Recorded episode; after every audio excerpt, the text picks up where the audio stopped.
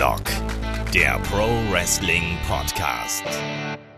Ja, hallo und herzlich willkommen zu Headlock, dem Pro Wrestling Podcast, Ausgabe 170. Heute sprechen wir darüber, wie sich das Wrestling-Business in den letzten Jahren verändert hat und wie die aktuellen und kommenden Entwicklungen aussehen. Weil da passiert ja nicht nur gerade, sondern auch in den vergangenen Jahren so einiges und darüber wollen wir heute sprechen. Mein Name ist Olaf Bleich, ich bin euer Host und bei mir, da ist heute äh, die One-Man-Gang Michael Shaggy Schwarz. Schönen guten Tag. Ja, natürlich nicht zu verwechseln mit dem Wrestler One-Man-Gang. Dem sehe ich weder ähnlich, noch habe ich sonst irgendwas mit ihm gemein. Ja, ich bin wieder da. Ich weiß nicht, ob es überhaupt jemand gemerkt hat, aber ich war länger jetzt äh, nicht mehr dabei, weil ich beruflich sehr eingespannt war und auch privat mit meinen Theaterprojekten sehr viel zu tun hatte. Aber heute klappt es endlich wieder und Olaf, ich weiß und kann dir auch schon versprechen, dass wir uns in den nächsten Wochen auch wieder häufiger hören werden. Genau, weil äh, die anderen Kollegen sind ja auch ein bisschen im Brass, um es mal so zu sagen. Der gute Kai macht gerade, äh, ja. Die Pubertät. Der macht die Pubertät durch und lebt gerade sein Groupie-Leben aus, so ein bisschen und reist der WXW hinterher und der WWE. Ist ganz viel bei äh, Wrestling-Veranstaltungen unterwegs. Ähm, Chris ist gerade krank und auch ansonsten hat er sich eine kleine Auszeit gegönnt vom äh, Podcast-Geschäft, weil er auch noch was Eigenes machen möchte. Deswegen sind wir so ein bisschen in äh, kleinerer Zahl hier, aber ich glaube, wir kriegen das auch so hin, denke ich mal. Aber wir sind trotzdem auch in den meisten Podcasts dann weiter mit drei Leuten vertreten, nur dann eben in, äh, ja, nicht ganz so großer Fluktuation, würde ich einfach mal ausdrücken, wie es sonst der Fall ist. Und damit würde ich sagen, lass uns erstmal zum üblichen Housekeeping hier zum Anfang kommen. Ihr wisst, ähm, wenn ihr uns erreichen wollt, also die meisten von euch wissen das natürlich schon, aber ich sage es trotzdem nochmal, fragenheadlock.de ist die zentrale E-Mail-Adresse. Es gibt Facebook, Twitter, Instagram, YouTube. Heute haben sogar einige Leute noch den alten Hashtag AskHeadlock auf Twitter wieder ausgegraben und haben uns da angeschrieben. Also der, der, Ki der Kiffi und der äh, Michael, glaube ich, war es. Ähm, ja, also da gibt einiges. YouTube natürlich auch wie immer sehr beliebt. Und ansonsten, ähm, wenn ihr das hier mögt, was wir machen, schaut ruhig auf äh, iTunes oder auf Facebook vorbei und gebt uns da eine positive Bewertung. Das hilft uns da gesehen zu werden. Und natürlich, wenn ihr uns ganz, ganz, ganz besonders gut findet, dann schaut auf Patreon vorbei patreon.com slash headlock.de. Ähm, da könnt ihr uns unterstützen und da gibt es dann auch jede Menge neue Formate, beziehungsweise nicht neue Formate, aber neue Podcasts natürlich mit äh, dem Shaky und mir unter anderem. Da sprechen wir dann zum Beispiel über Cassius Ono alias Chris Hero. Das sollte jetzt dann diese nächsten Tage erscheinen. Und äh, ja, wir haben das äh, Call-Up-Interview mit äh, Veda Scott inzwischen online. Also über 40 Podcasts stehen da für euch bereit für einen kleinen Obolus, der dann an uns geht als Unterstützung. Und äh, wir sagen da schon mal Dankeschön an alle, die uns da unterstützen. So, und dann würde ich sagen, äh, lass uns mal zum Hauptthema kommen. Und zwar, wir sprechen heute über das Wrestling-Business, wo wir beide so big im Business drin sind, Shaggy. Und, äh, und zwar darüber, wie sich das verändert und entwickelt hat. Und ich würde sagen, wir fangen erstmal ganz, ganz früh an, nämlich ja, den Anfang machten ja quasi die Territories, also wirklich auch in den USA sprechen wir jetzt natürlich drüber. Ähm, Shaggy, wie war das damals? Es gibt diese Territory-Ära. Ähm, was muss man sich darunter vorstellen? Ganz, ganz grob. Ja, ganz, ganz grob. Also die ist nicht mal zu vergleichen mit heute, weil die, die liegen ja Touren durch ganz Amerika. Aber in den Territories war es damals so, dass je, jede kleine Wrestling-Liga so einen eigenen Bereich in Amerika hatte, die, wo sie aktiv waren und dort ihre Wrestler hatte. Es gab viele Wrestler, die durchgetourt sind, die Wrestler einzeln und alle mal in allen Territories mal angetreten sind. Auch so jemand wie Andre the Giant, über den ja jetzt viel auch wieder geredet wird durch die Doku. Aber auch andere Wrestler, die einfach in den Territories dann einfach herumgereist sind. Aber die Liga selber hatte ihren festen Platz, ihre festen Arenen, wo sie veranstaltet hatten. Und äh, ja, und war auch irgendwie eher passend für den dortigen Bereich. Also den Südstaaten gerade waren viele Texaner auch aktiv und so weiter. Genau, das hat man dann ja zum Beispiel auch äh, als Eric Bischoff dann ja beispielsweise bei der WCW, Schrägstrich NWA, da gab es ja auch diesen fließenden Übergang quasi, ähm, an die Macht gekommen ist, der hat ja dann auch erstmal versucht, der WCW diesen Südstaaten äh, Slang so ein bisschen auszutreiben und alles, was irgendwie so ein bisschen an Südstaaten erinnert hat, da irgendwie rauszuholen und dem ganzen ja, eine fast weltmännischeren, sagen wir es mal, internationaleres Flair zu geben, als das noch davor der Fall gewesen. Sagst ganz richtig. Man hatte damals viele kleinere Bereiche gehabt, wo dann eben, ja, lokal veranstaltet worden ist und dann noch oft, man hatte da auch noch wirklich oft dieses Local Talent und einfach auch, was es damals auch noch ganz oft gab, dass teilweise die Wrestler selber die Promoter gewesen sind, die dann wirklich selbst die Shows veranstaltet haben, die sich um das Talent gekümmert haben, die sich um das Booking gekümmert haben und das war noch natürlich noch alles nicht so groß und so, ja, wie soll man sagen, so professionell professionell aufgebaut wie heute, aber du hattest trotzdem dann schon Wrestling-Shows, wo natürlich dann auch, wenn es gerade, wenn es dann der, ja, der Wrestler selber gewesen ist, der der Promoter gewesen ist, der sich dann auch gerne mal in die prominenten Positionen natürlich reingebuckt hat. Aber ja, das war damals natürlich dann sozusagen die Vorstufe und dann äh, der nächste Schritt war natürlich dann, als dann äh, ja WWF sozusagen international gegangen ist und ähm, einfach getourt ist und ein, ein äh, erstmal amerikaweites Produkt auf die Beine gestellt hat und dann natürlich dann auch ein weltweites Produkt auf die Beine gestellt hat. Ähm, das ist so eine einschneidende ähm, ja, Zäsion quasi in der Wrestling-Geschichte. Wir wollen jetzt gar nicht so sehr groß drauf eingehen, weil da, ich glaube, das ist auch was, da können wir noch mal einen Spezialpodcast drüber machen. Können so ganz kurz noch, ganz kurz noch mal die WWF, damals ein genau. W noch mehr, war ja auch eine Territory-Liga. So, die, und äh, Vince McMahon hat es von seinem Vater, Vince McMahon Senior, übernommen und hat es dann direkt, ja, für die, für die ganze Amerika produziert. Und das kam damals auch bei den anderen Veranstaltern nicht gut an am Anfang. Genau, da gibt es ja auch einige, heute noch viele Kritiker, die halt eben gesagt haben, dass ja ein Vince McMahon da auch sehr viel kaputt gemacht hat, natürlich. Ne? Und sehr viele Menschen auch ja in Probleme gestürzt hat, sagen wir es einfach mal so. Ne? Natürlich, wenn, wenn ein Mitbewerber sich quasi extrem erweitert und dann schluckt natürlich automatisch ganz viele andere. Und das gab es ja dahinter auch noch mal. Ich habe der nächste Einschnitt, den ich halt setzen würde, wäre zum Beispiel 2001, wo dann der Monday Night War vorbei gewesen ist, also WCW und WWF, die damals äh, zwischen 96 und 2001 eben Head-to-Head -Head gegangen sind und wirklich diesen Boom des Wrestlings auch ausgelöst haben. Wir haben schon oft genug darüber gesprochen, diese Zeiten, wo dann wirklich eigentlich immer ja, und überall Wrestling lief und einfach Wrestling Teil der Popkultur war und das war dann ja auch hier in Deutschland der Fall. Also nicht ganz so krass halt wie in, natürlich in den USA, aber trotzdem hat man das hier auch in Deutschland gemerkt, dass Leute mit Austin 316 und die Generation X und NWO-Shirts rumgelaufen sind und solche Sachen. Das war damals dann schon Thema, aber auch da wieder Einschnitt natürlich.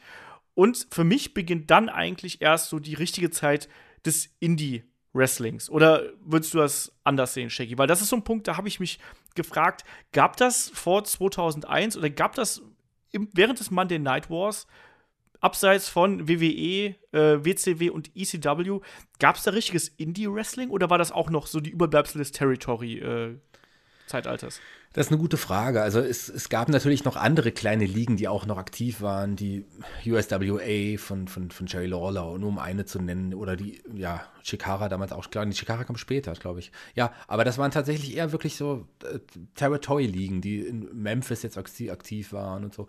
Die waren wirklich beschränkt und tourten eigentlich auch nicht. Von daher, die Indie-Promotions, äh, wie wir sie heute kennen, die, glaube ich, haben sich entwickelt nach, der, nach dem Ende der WCW. Da gab es dann, da gab es einfach eine Lücke und die versucht haben, viele kleine Ligen dann irgendwie auch zu füllen.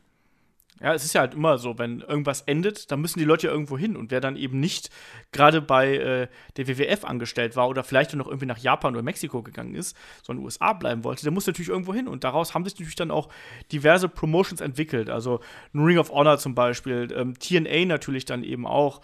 Ähm, und, und um, um, so zwei Namen zu nennen. Ne? Also da gab es dann schon einen Schub und dadurch ähm, ja, hat sich auch eine andere Art von Wrestling entwickelt, oder? Also man hat ja dann ganz oft versucht, sich ganz bewusst von der WWF abzusetzen, Shaggy. Also wie würdest du gerade so diese ja, Stilentwicklung auch des Indie-Wrestlings so ein bisschen beschreiben? Ja, das, wenn, man, wenn man das so beschreiben will, ist zumindest größtenteils. Natürlich gibt es auch Ausnahmen in die Bereich, aber da ging es eigentlich tatsächlich eher um den reinen Kampf, um da ging es nicht mehr so um das Drumherum und die Show eine längere Geschichte zu erzählen, sondern es ging im Grunde um die reinen Kämpfe. Man wollte ein Spektakel den, den Zuschauern bieten und ja, daraus entwickelt sich ja auch der noch abstrusere Stil, der heute zeitweise noch ein bisschen genutzt wird. Ähm, aber es war, die Geschichten, die nebenher waren beim Indie damals auf jeden Fall definitiv nicht wichtig und sind ja bei vielen heutigen Indie-Ligen auch immer noch kein großer Bestandteil.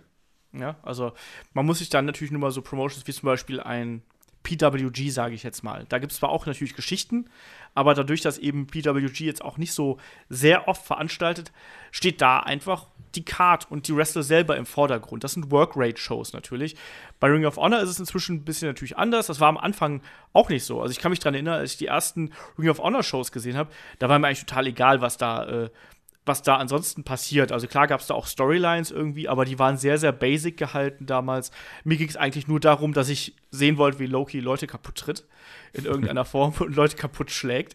Ähm, aber das, äh, man merkt halt heutzutage dieser Indie-Style, der ist damals eben mitbegründet worden und der ist natürlich jetzt auch noch mal, ja, wie soll man sagen, noch mal ein bisschen äh, gesteigert worden, eigentlich, würde ich sagen. Und ich finde heutzutage, deswegen, wir wollen natürlich auch heute eigentlich hauptsächlich über das aktuelle Geschehen reden. Ich habe das Gefühl, dass Independent Wrestling eine große Evolution gerade durchmacht. Also nicht nur was das Wrestling an sich angeht, sondern auch was die Veranstaltung und die Größenordnung dieser Veranstaltung angeht. Würdest du mir dazu stimmen, Shaggy?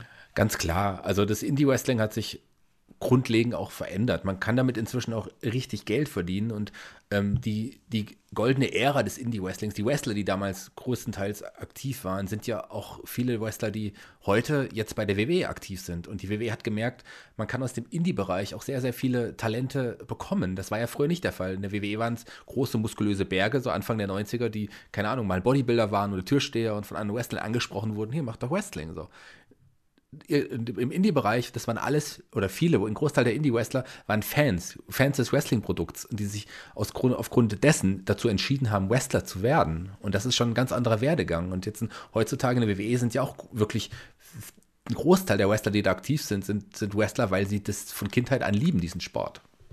Ja, also so jemand wie Kevin Owens zum Beispiel ist da, glaube ich, äh, ganz vorne mit dabei, der eigentlich auch erstmal ein Wrestling-Fan gewesen ist und dann eben da so mit reingerutscht ist. Und ganz klar, also das Independent Wrestling wie soll man sagen, das, das greift nach einer immer größeren Zielgruppe, weil natürlich auch WWE, dadurch, dass sie eben, wie du gerade gesagt hast, diese frühe Generation der Independent Wrestler jetzt inzwischen auch aufgenommen hat, sei es jetzt ein AJ Styles, der für mich einfach ganz, ganz vorne mit dazugehört natürlich, ähm, aber auch Leute wie Kevin Owens und Sami Zayn, das sind alles Leute, die haben wir schon, also einen AJ Styles natürlich haben wir schon bei der WCW gesehen damals, äh, 2001 und später dann eben bei Impact und bei Ring of Honor und ich weiß nicht wo, überall, natürlich auch später bei New Japan. Aber das sind eben alles Leute, die jetzt heutzutage den Stil bei WWE prägen ähm, und dadurch natürlich auch auf die anderen Promotions aufmerksam machen. Ich kann mich auch noch daran erinnern, dass es ja auch früher so der Fall gewesen ist, dass ja bestimmte andere Promotions gar nicht genannt werden durften bei WWE und inzwischen ist ja WWE auch eine ein Laden, der einfach auch in seinem Kommentar sagt, ja, der ist nun mal da und da angetreten, dass dann teilweise auch Film- und Fotoschnipsel irgendwie verwendet werden in den Trailern, um so darzustellen, so ja, eine AJ Styles ist da angetreten, ist da angetreten, hat hier gegen Shinsuke Nakamura gekämpft und solche Sachen. Also man gibt sich da auch bei WWE offener, aber zugleich habe ich auch das Gefühl, dass ja andere Independent-Ligen, also jetzt sagen wir mal, was ist andere Independent-Ligen? Das Independent-Ligen im Allgemeinen, sowas wie ein Ring of Honor oder jetzt auch wie ein New Japan, wenn man das noch als Independent bezeichnen mag, was natürlich faktisch falsch ist, weil die alle ähm, feste Verträge da natürlich haben, ähm, dass die auch eben langsam, aber sicher erwachsen. Und wir haben schon vor ein paar Jahren darüber gesprochen, wird es irgendwann ein Konkurrenten für WWE geben. Ich weiß auch, dass gerade als wir mit Headlock angefangen haben, vor zwei Jahren, haben viele uns gefragt, glaubt ihr, es gibt irgendwann Konkurrenz für WWE? Und da haben wir immer gesagt, nein. Shaggy, glaubst du, dass wir bei diesem Nein noch bleiben können? Naja, es gibt, wenn man Wing of Honor sieht, Supercard of Honor hatten ja in diesem Jahr, ich glaube, über 4500 Fans alleine in der Halle. Ähm, das All-In, was, was, was Cody Rhodes und die Young Bucks jetzt äh, ja, initiieren im, im, August, im September, August, September, soll das ja auch, September. genau, soll ja 10.000 Leute äh, bekommen. Also da kann man nicht mehr wirklich von Indie sprechen. Was man aber sagen kann, zwischen den Projekten und der WWE liegen trotzdem noch Welten. Also je, je nachdem, die WWE muss schrumpfen, die muss sehr viel falsch machen, die muss sehr viele Fans verlieren und Ligen wie Ring of Honor müssen unglaublich viele Fans dazu gewinnen, um überhaupt auf einer Augenhöhe ge genannt zu werden. Da liegen noch sehr, sehr viele Welten dazwischen. Also ich sehe es jetzt nicht so, dass es wirklich eine richtige, eine glaubhafte Konkurrenz wird. Ich glaube eher, dass sie sich gegenseitig äh, ja eher stärken können, so ein bisschen. Also die WWE sollte Ring of Honor so als kleine Konkurrenz sehen, um jetzt nur Ring of Honor zu nennen, oder New Japan vor allem, als kleine Konkurrenz sehen, um sich irgendwie das Produkt nicht aus den Augen zu verlieren, um immer weiter versuchen, das, das eigene Produkt zu verbessern. Das ist vielleicht ganz gut, aber so rein finanziell gesehen wird das in naher Zukunft keine Konkurrenz in dem Sinne sein.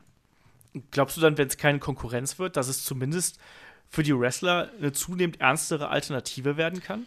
Das definitiv. Also ich, wenn, wenn man es richtig anstellt, schaffst du es auch außerhalb der WWE mindestens so viel Geld zu verdienen, wie du es bei der WWE schaffst. Also ich meine, die Young Bucks als bestes Beispiel, ich glaube, die würden bei der WWE nicht annähernd so viel Geld verdienen können, was sie so aktuell machen. Also die haben alles richtig gemacht. Auch ein Cody Rhodes macht aktuell so vieles richtig.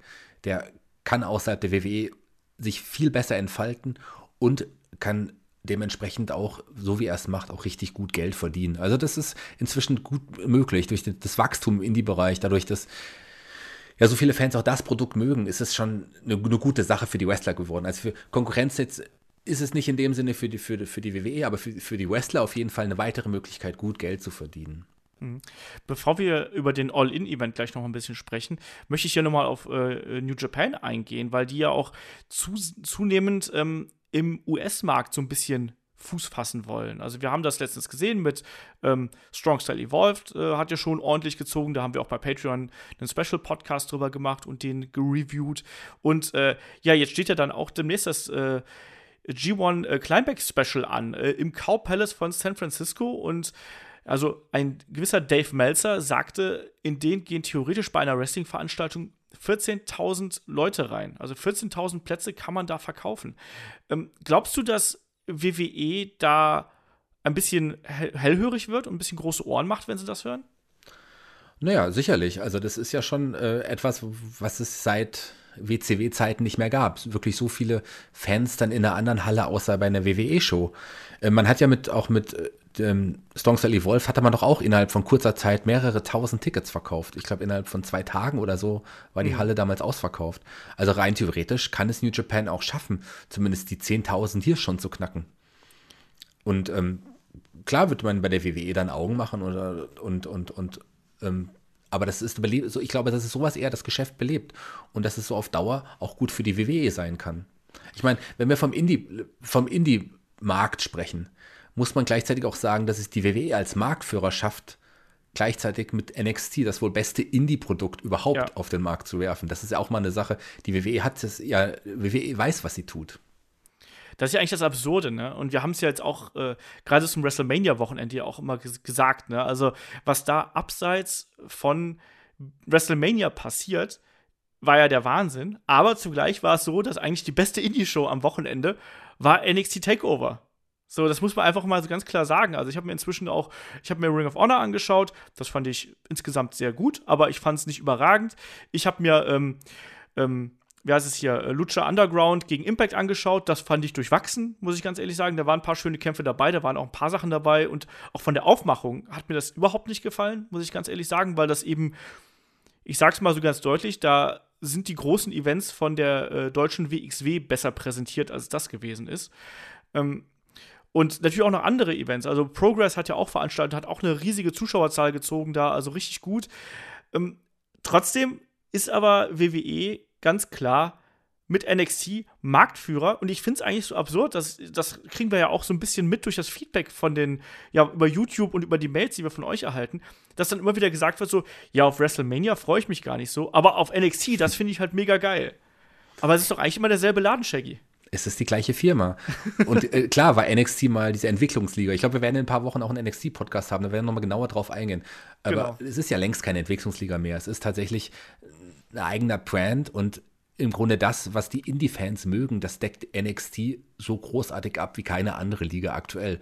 Und das unter der Schirmherrschaft der, der WWE. Also die WWE geht mit der Zeit vielleicht einigen im Hauptkader nicht schnell genug, aber sie geht definitiv mit der Zeit und NXT macht einfach alles richtig. Und Takeover, also wir sind uns, glaube ich, beide einig, das war eines der besten Großereignisse der letzten Jahre. Absolut, ja. Das war äh, ganz herausragend, was da abgeliefert worden ist. Wir haben ja da auch äh, in den höchsten Tönen drüber geschwärmt, äh, der Ulrich, der Chris und ich. Also, das ging fast nicht mehr besser. So, und ich glaube, da wird man auch selbst bei NXT große Probleme damit haben, da nochmal dran anzuknüpfen, weil es einfach so großartig gewesen ist. Ne? Aber es ist eigentlich, eigentlich so halt so absurd, dass ausgerechnet dann der Marktführer, klar haben die da das Geld, aber die ziehen da auch einfach eiskalt den Indie-Stiefel runter. Und Shaggy, welche Promotions würdest du denn überhaupt noch als klassische Independent Promotions bezeichnen? Also, wenn wir jetzt sowas wie Ring of Honor und New Japan, das sind ja keine Independent Promotions, weil die Leute haben da de facto, um mal Independent so ein bisschen zu, ja, äh, zu definieren, es geht ja darum, dass die Leute, die da antreten, im Endeffekt einen festen Vertrag haben und quasi sich nach einer Promotion, erstmal nach der Heimatpromotion richten und danach quasi noch Bookings annehmen dürfen. Bei New Japan ist es ja so, wenn du jemand von New Japan booken möchtest, dann fragst du die an und wenn die an dem Tag XY eben dann einen Termin bei äh, New Japan haben, dann werden sie sagen, nee, können wir nicht. So, genauso bei Ring of Honor. Also Shaggy, was sind so typische, wirklich echte Independent Promotions noch für dich? Ja, ist eine gute Frage, weil tatsächlich viele von den Indie-Promotions, die zum Beispiel auf dem äh, Wrestling Network laufen wir, äh, WNN, so, ähm, die sind, gehören ja auch inzwischen größeren Firmen auch irgendwie an. Also das ist schwierig zu sagen. Ähm, ich verfolge das Indie-Produkt auch gar nicht so, wie das Olaf, glaube ich, mal äh, getan hat oder vielleicht immer noch tut. Also im europäischen Markt kann man sagen, die WXW ist ein Indie-Produkt, die äh, ProQuest ist immer noch ein Indie-Produkt. So, so. Aber in äh, Amerika folge ich tatsächlich überhaupt keine anderen Indie-Ligen mehr. Na, wie Indie Progress noch ist es natürlich auch noch eine Ist auch wieder Frage, eine Frage, gell? So. so. Da müsste man den Begriff Indie auch nochmal hinterfragen. Also es ist, ist eine, sehr, sehr gute Frage. Was ist eigentlich noch wirklich Indie heutzutage? Also man kann es definitiv nicht mehr so vergleichen mit dem Indie-Wrestling, ja, das uns eine Zeit so begeistert hat. Ja, also Independent Wrestling deckt für mich eigentlich inzwischen so zwei Facetten ab. Zum einen das, was wir jetzt schon so ein bisschen versucht haben zu definieren, das ist einmal dieses, diese bestimmte Stilrichtung, die Independent Wrestling eben für mich ausmacht. Das ist oftmals nicht unbedingt das Storytelling, sondern es ist dann wirklich dieses Workrate Wrestling und diese spektakulären Aktionen und auch dieses ans, an die Grenze des ich, sag mal, ich sag's jetzt mal ganz böse, an die Grenze des Logischen und an die Grenzen des äh, Suspense of Disbelief gehen. Das ist für mich noch so ein bisschen Indie. Ähm, ansonsten, wenn man jetzt an Promotion denkt, ich denke da, wenn ich Independent höre, denke ich tatsächlich an sowas wie PWG, wie einen CCW, wie vielleicht auch einen Rev Pro zum Beispiel oder äh, ganz viele kleinere äh, Verbände dann eben. Ne? Also hier in Deutschland jetzt mal ganz, ganz davon abgesehen, weil da ist alles Indie. so, wir, wir haben ja keine, keine äh, größere äh, Schirmherrschaft in irgendeiner Form. Aber tatsächlich, das, was früher mal den Begriff Indie definiert hat, also ein Ring of Honor, ein TNA und sonst was, ähm, die sind inzwischen, die sind alle nicht mehr Indie, sondern das sind einfach inzwischen Firmen und das sind professionelle, ja, um es mal ganz doof auszudrücken, Eventveranstalter. So. Ich habe aber TNA nie wirklich als klassische Indie-Liga angesehen. Für mich waren die einfach so, ja, das stimmt. Der, der na, kleine Nachfolger der WXW, der, der aber WCW. auch schon, der WCW, der, der aber auch schon mit Leute im Hintergrund hatte wie, wie die Chariots und die hatten ja auch schon große Namen von direkt von Beginn an. Das waren keine Indie-Western, die da aufgetreten sind. Das waren Leute, die früher bei der WCW oder bei der WWE aktiv waren. Ja. Ring of Honor definitiv. Das war so für mich die klassische Indie-Liga. Da hast du recht. Impact war da ein schlechtes Beispiel. Aber ich habe dir eine Frage von vorhin noch nicht richtig beantwortet. Ist New Japan jetzt wirklich Konkurrent zu WWE? Also ich glaube, zusammen mit, ähm, mit Ring of Honor schaffen die es schon in Amerika auch über die 10.000 dann zu bekommen. Das, das, da bin ich mir ganz sicher, dass sie das schaffen. Aber weltweit gesehen ist natürlich New Japan kein ja, wirklicher Konkurrent für die WWE und auch lange Sicht gesehen erstmal lange nicht. Dazu ist das Produkt auch zu speziell. Ich kann mir nicht vorstellen, dass New Japan, wenn sie jetzt in Deutschland veranstalten würden, dann direkt vierstellig äh, werden, also an Gästezahl. Das weiß ich nicht. Das wird schwierig sein. So. Alleine nicht, glaube ich. Alleine nicht. Das, wir haben es ja letztes Jahr gesehen, Lucha Underground mit WXW zusammen. Da waren wir ja kurz vor der äh, 1000. Aber trotzdem, auch das hat wiederum nicht ganz gereicht. Und obwohl da auch Tele5 noch mit dabei gewesen ist und, und Werbung gemacht hat. Also, ich glaube auch, also das liegt aber auch am Markt natürlich, am deutschen Markt an sich, wo Wrestling jetzt nicht so groß vertreten ist. Aber was ich gerade im Hinblick auf New Japan interessant finde, ist doch die Frage, New Japan hat ja seine Heimat in Japan, ganz klar, sonst hießen sie irgendwie anders. Ähm, die Frage ist, glaubst du, dass New Japan das schaffen kann, gleichzeitig einen Spagat zu machen, quasi in den USA und in Japan? Mehr oder weniger parallel oder abwechselnd hin und her zu springen? Glaubst du nicht, dass gerade dieser Stil dem eigentlich entgegenspricht? Weil irgendwann müssen sich die Jungs ja auch ausruhen. Naja, also es wird ist, ist Spagat in Anführungsstrichen. Also man wird, klar, will man den amerikanischen Markt mitnehmen, den wird man auch mitnehmen können und ich glaube, das schafft New Japan auch. Aber nicht, nicht so, dass man nicht gleichbedeutend mit dem heimischen Markt. Der wird immer Vorrang haben. Man wird ab und an auch dann Shows veranstalten in Amerika, mit dem Ziel, vielleicht mehr zu veranstalten. Vielleicht wird man irgendwann einen eigenen Kader aufbauen, der tatsächlich nur für den amerikanischen Markt verantwortlich, vielleicht ab und an Kämpfe in Japan haben wird. Das, wenn, wenn man es langfristig planen, muss es so sein. Man wird nicht die eigenen Talente immer hin und her karren, das geht gar nicht. Genau, so ähnlich wie es dann quasi ein Dragon Gate äh, USA damals probiert hat. Äh, ne, hat ja auch eher so mittel funktioniert. So. Gibt es Dragon Gate USA eigentlich noch? Nee, ne? Nicht, dass ich wüsste. Zumindest habe ich schon lange nichts mehr von Dragon Gate USA gehört. Aber ein Versuch was wert. Aber sowas in der Art, an sowas habe ich gedacht. Sowas könnte eine Möglichkeit sein auf Dauer. Aber dann muss man auch Wrestler, die man auch aus den New Japan-Shows in Japan kennt, vielleicht gerade dann die, die amerikanischen oder nordamerikanischen Talente rüberbringen, regelmäßiger und dort antreten lassen. Warum nicht? Das ist eine Möglichkeit. Aber das ist ein langfristiges Ding. Ja, es ist aber auch so merkwürdig inzwischen, weil wir haben es gerade ja schon so ein bisschen ja gesagt, als wir jetzt die, die Indie-Ligen aufgezählt haben, die uns da äh, einfallen.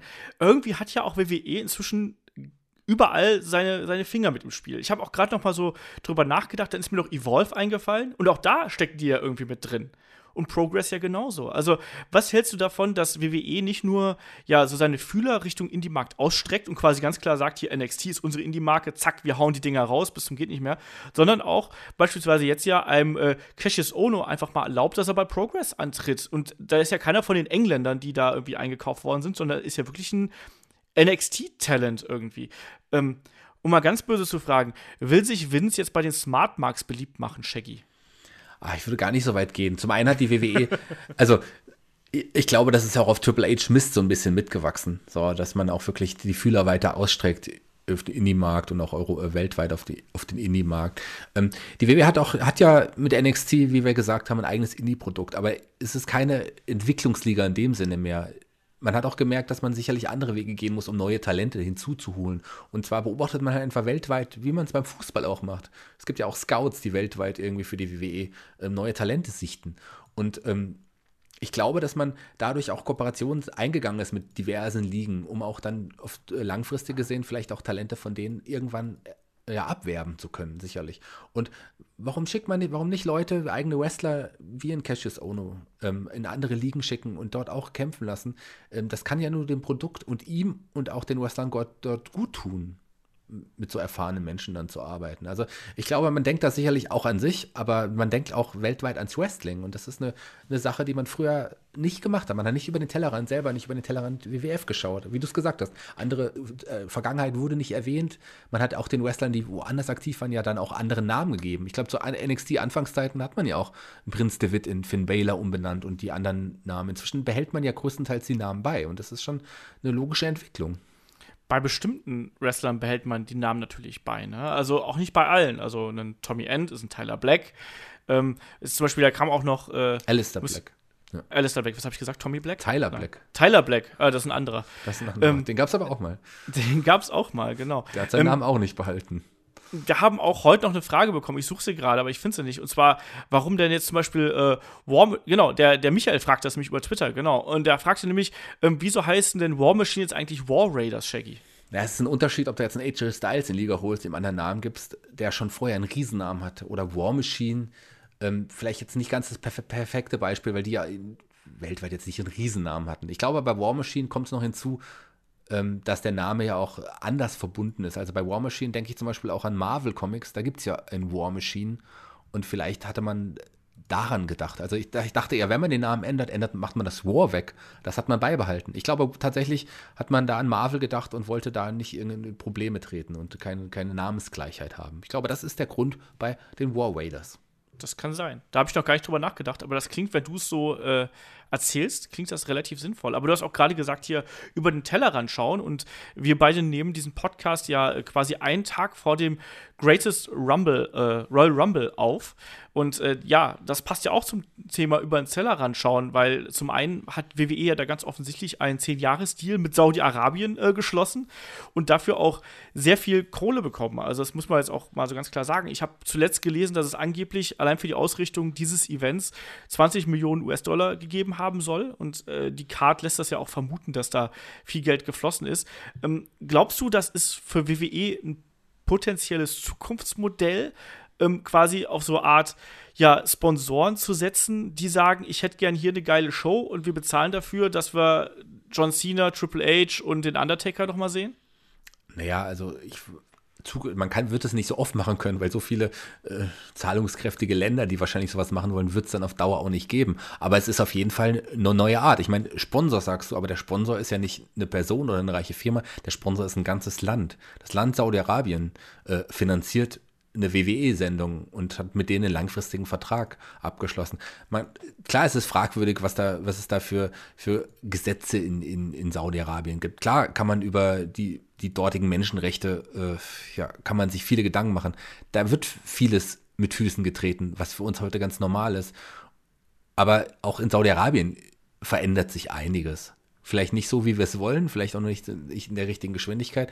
Aber ähm, ich würde die WWE dafür nicht verteufeln, dass sie das macht. Sie macht es nicht. Triple H hat jetzt neulich gesagt, vielleicht können sie ja auch irgendwie was verändern. Vielleicht werden sie in ein paar Jahren auch dort Frauenkämpfe zeigen dürfen. Mag sein. Vielleicht ist es so und dann äh, hat es auch ein bisschen tatsächlich mit der WWE zu tun. Aber in erster Linie machen sie es natürlich wegen des Geldes. So kann man sagen, was man will. Aber trotz allem ist es ein Schritt, dass sich auch das Land Saudi-Arabien dem Westen öffnet. Und vielleicht ist es ja auch ein guter Schritt. Also man kann es negativ sehen, klar, aber vielleicht bringt es äh, positive Veränderungen mit sich. Wer weiß das schon? der Shaggy ist für immer der äh, positive Mensch hier. Ich glaube, wir werden da auch eh noch mal. Also nächste Woche machen wir auch noch die Review zum äh, Greatest Rumble und da werden dann äh, Kai und David sicherlich auch darüber noch mal sprechen. Ich persönlich sehe es aktuell relativ negativ, aber wie du schon sagst, vielleicht kann daraus was erwachsen und man weiß es halt nicht. Aber insgesamt finde ich überwiegen zumindest für den Moment bei mir die äh, negativen Geschmäckle, was diesen Event angeht. Und das ist vor allem auf die Frauenrechte das zurückzuführen. Saudi-Arabien ist eins der wenigen Länder, ich glaube von sieben ähm, weltweit, wo Homosexualität noch mit ähm, ja, der Todesstrafe bestraft wird. Also ich finde das schwierig, was WWE da macht, äh, rein, wenn man überlegt, was das eben für ein Zeichen nach außen sendet. Klar, also aber anderes Beispiel, eine, eine Freundin von mir ähm, wollte jetzt nach Saudi-Arabien ziehen und dort eine Zeit arbeiten. Die ist Lehrerin und wollte da an einer saudi-arabischen Schule anfangen zu arbeiten. Und ich fand das am Anfang auch seltsam. Ich habe gefragt, was willst du denn in so einem Land? Ich meine, du, gerade du als Frau, das ist doch, das ist doch auch äh, gefährlich und das ist doch mit Sicherheit auch ein, ich meine, du weißt, welche Rechte da Frauen haben. Das kann man überhaupt nicht, das kann man überhaupt nicht vergleichen. Sie sagte halt, äh, ja, aber irgendwie muss man ja auch anfangen, Dinge zu verändern. Und wenn alle nur sagen, das ist scheiße, was da ist und selber nichts macht, dann ist es auch schwierig. Ich wiederhole nochmal, vielleicht verändert die WWE irgendwie was. Abgesehen davon, dass natürlich der Grundgedanke, dass sie das machen, natürlich das Geld ist. Aber vielleicht bringt es trotzdem positive Veränderungen mit sich. Wer weiß das schon. Schauen wir mal.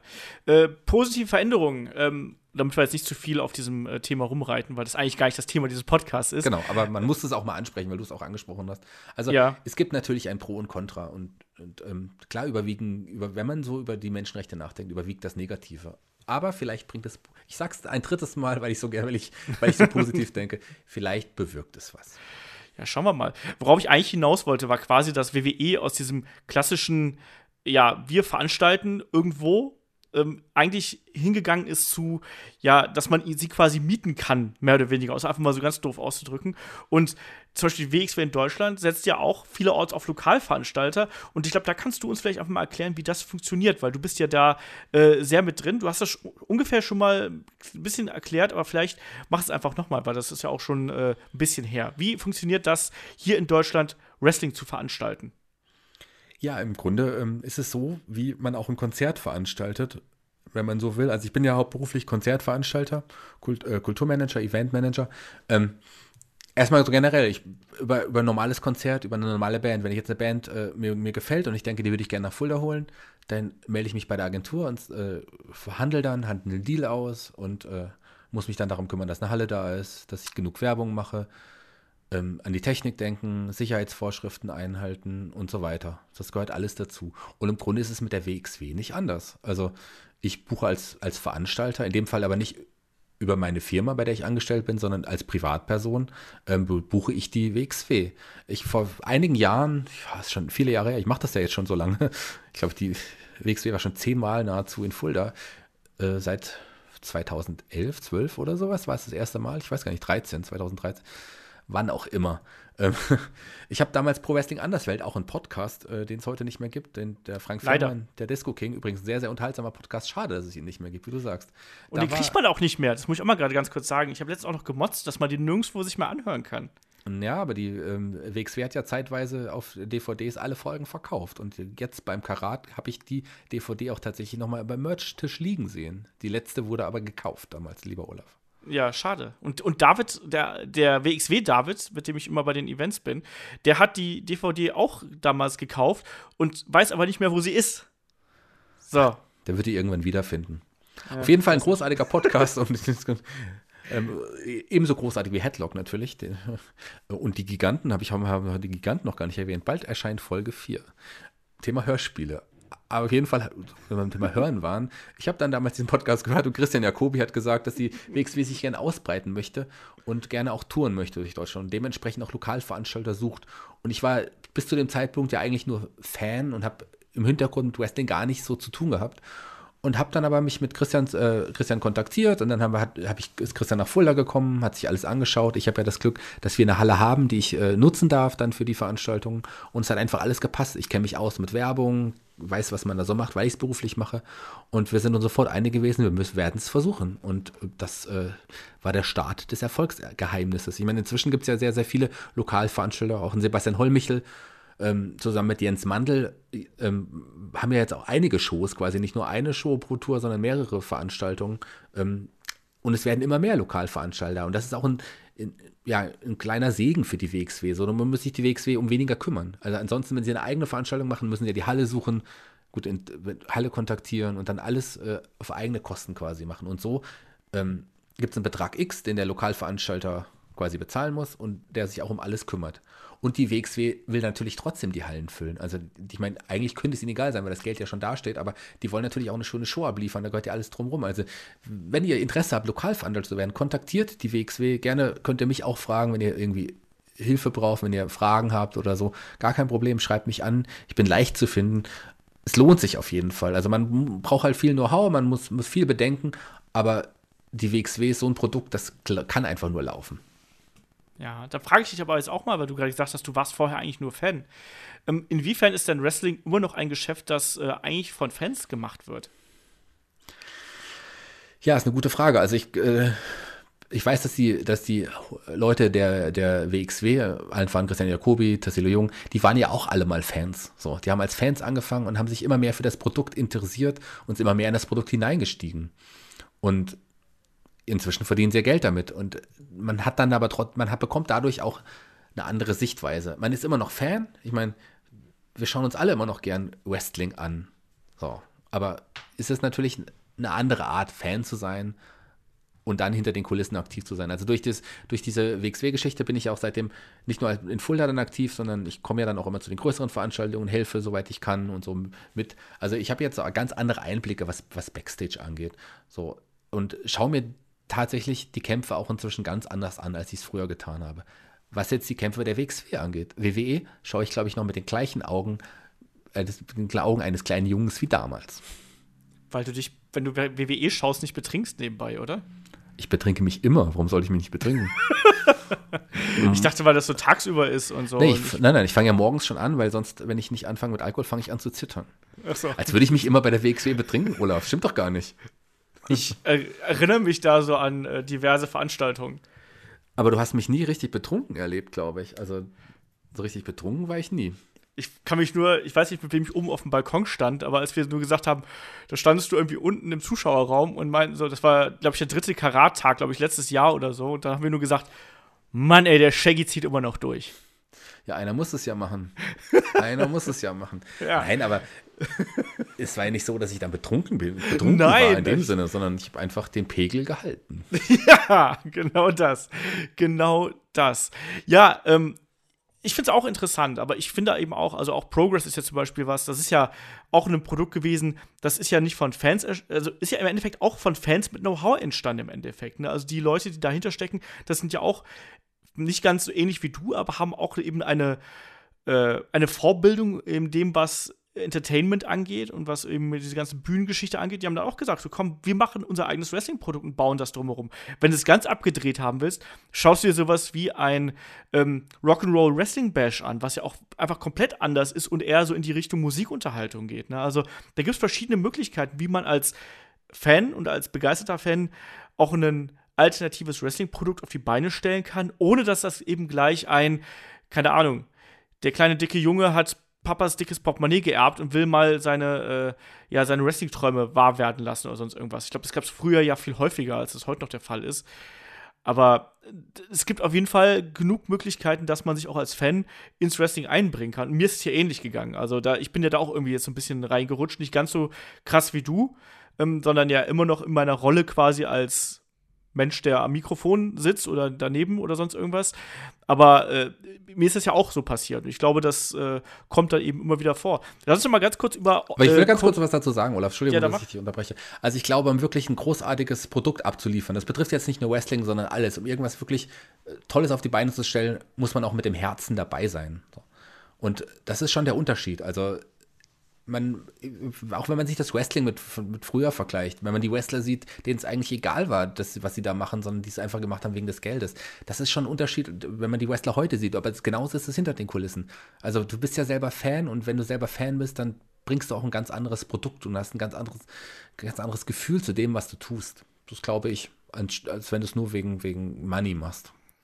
Ja, es hat ja eh vielerorts so ein ähm ein Umdenkprozess, glaube ich, stattgefunden. Also, dass man da auch, also mein Eindruck ist, zumindest mit den Wrestlern, mit denen ich dann immer zu tun habe, dass da auch eine Art Professionalisierung stattgefunden hat. Also ich habe bis jetzt noch niemanden erlebt, der mir gegenüber, egal ob es in meiner Funktion bei Headlock oder auch bei äh, WXW selber, der mir da irgendwie unfreundlich gewesen wäre oder sonst irgendwas oder unprofessionell oder was auch immer, sondern ähm, da hatten eine Veränderung stattgefunden, glaube ich, vielerorts, was äh, in den Köpfen stattgefunden hat. Und das ist, glaube ich, auch ganz wichtig. Allein, also beziehungsweise vor allem, wenn es darum geht, wie man ja Wrestling in Deutschland darstellen kann, weil der Markt war ja lange Zeit einfach kaputt. Wenn du mal, keine Ahnung, 10, 15 Jahre zurückdenkst, dann hast du ja kaum Veranstaltungen, kaum vernünftig, vernünftige Veranstaltungen. Da waren dann mal, keine Ahnung, ich weiß noch, beim ersten, beim ersten Karat, glaube ich, waren 300 Leute oder 250 sogar nur. Was ja auch schon eine ganze Menge ist für damalige Verhältnisse. Also das ist ja nicht wenig.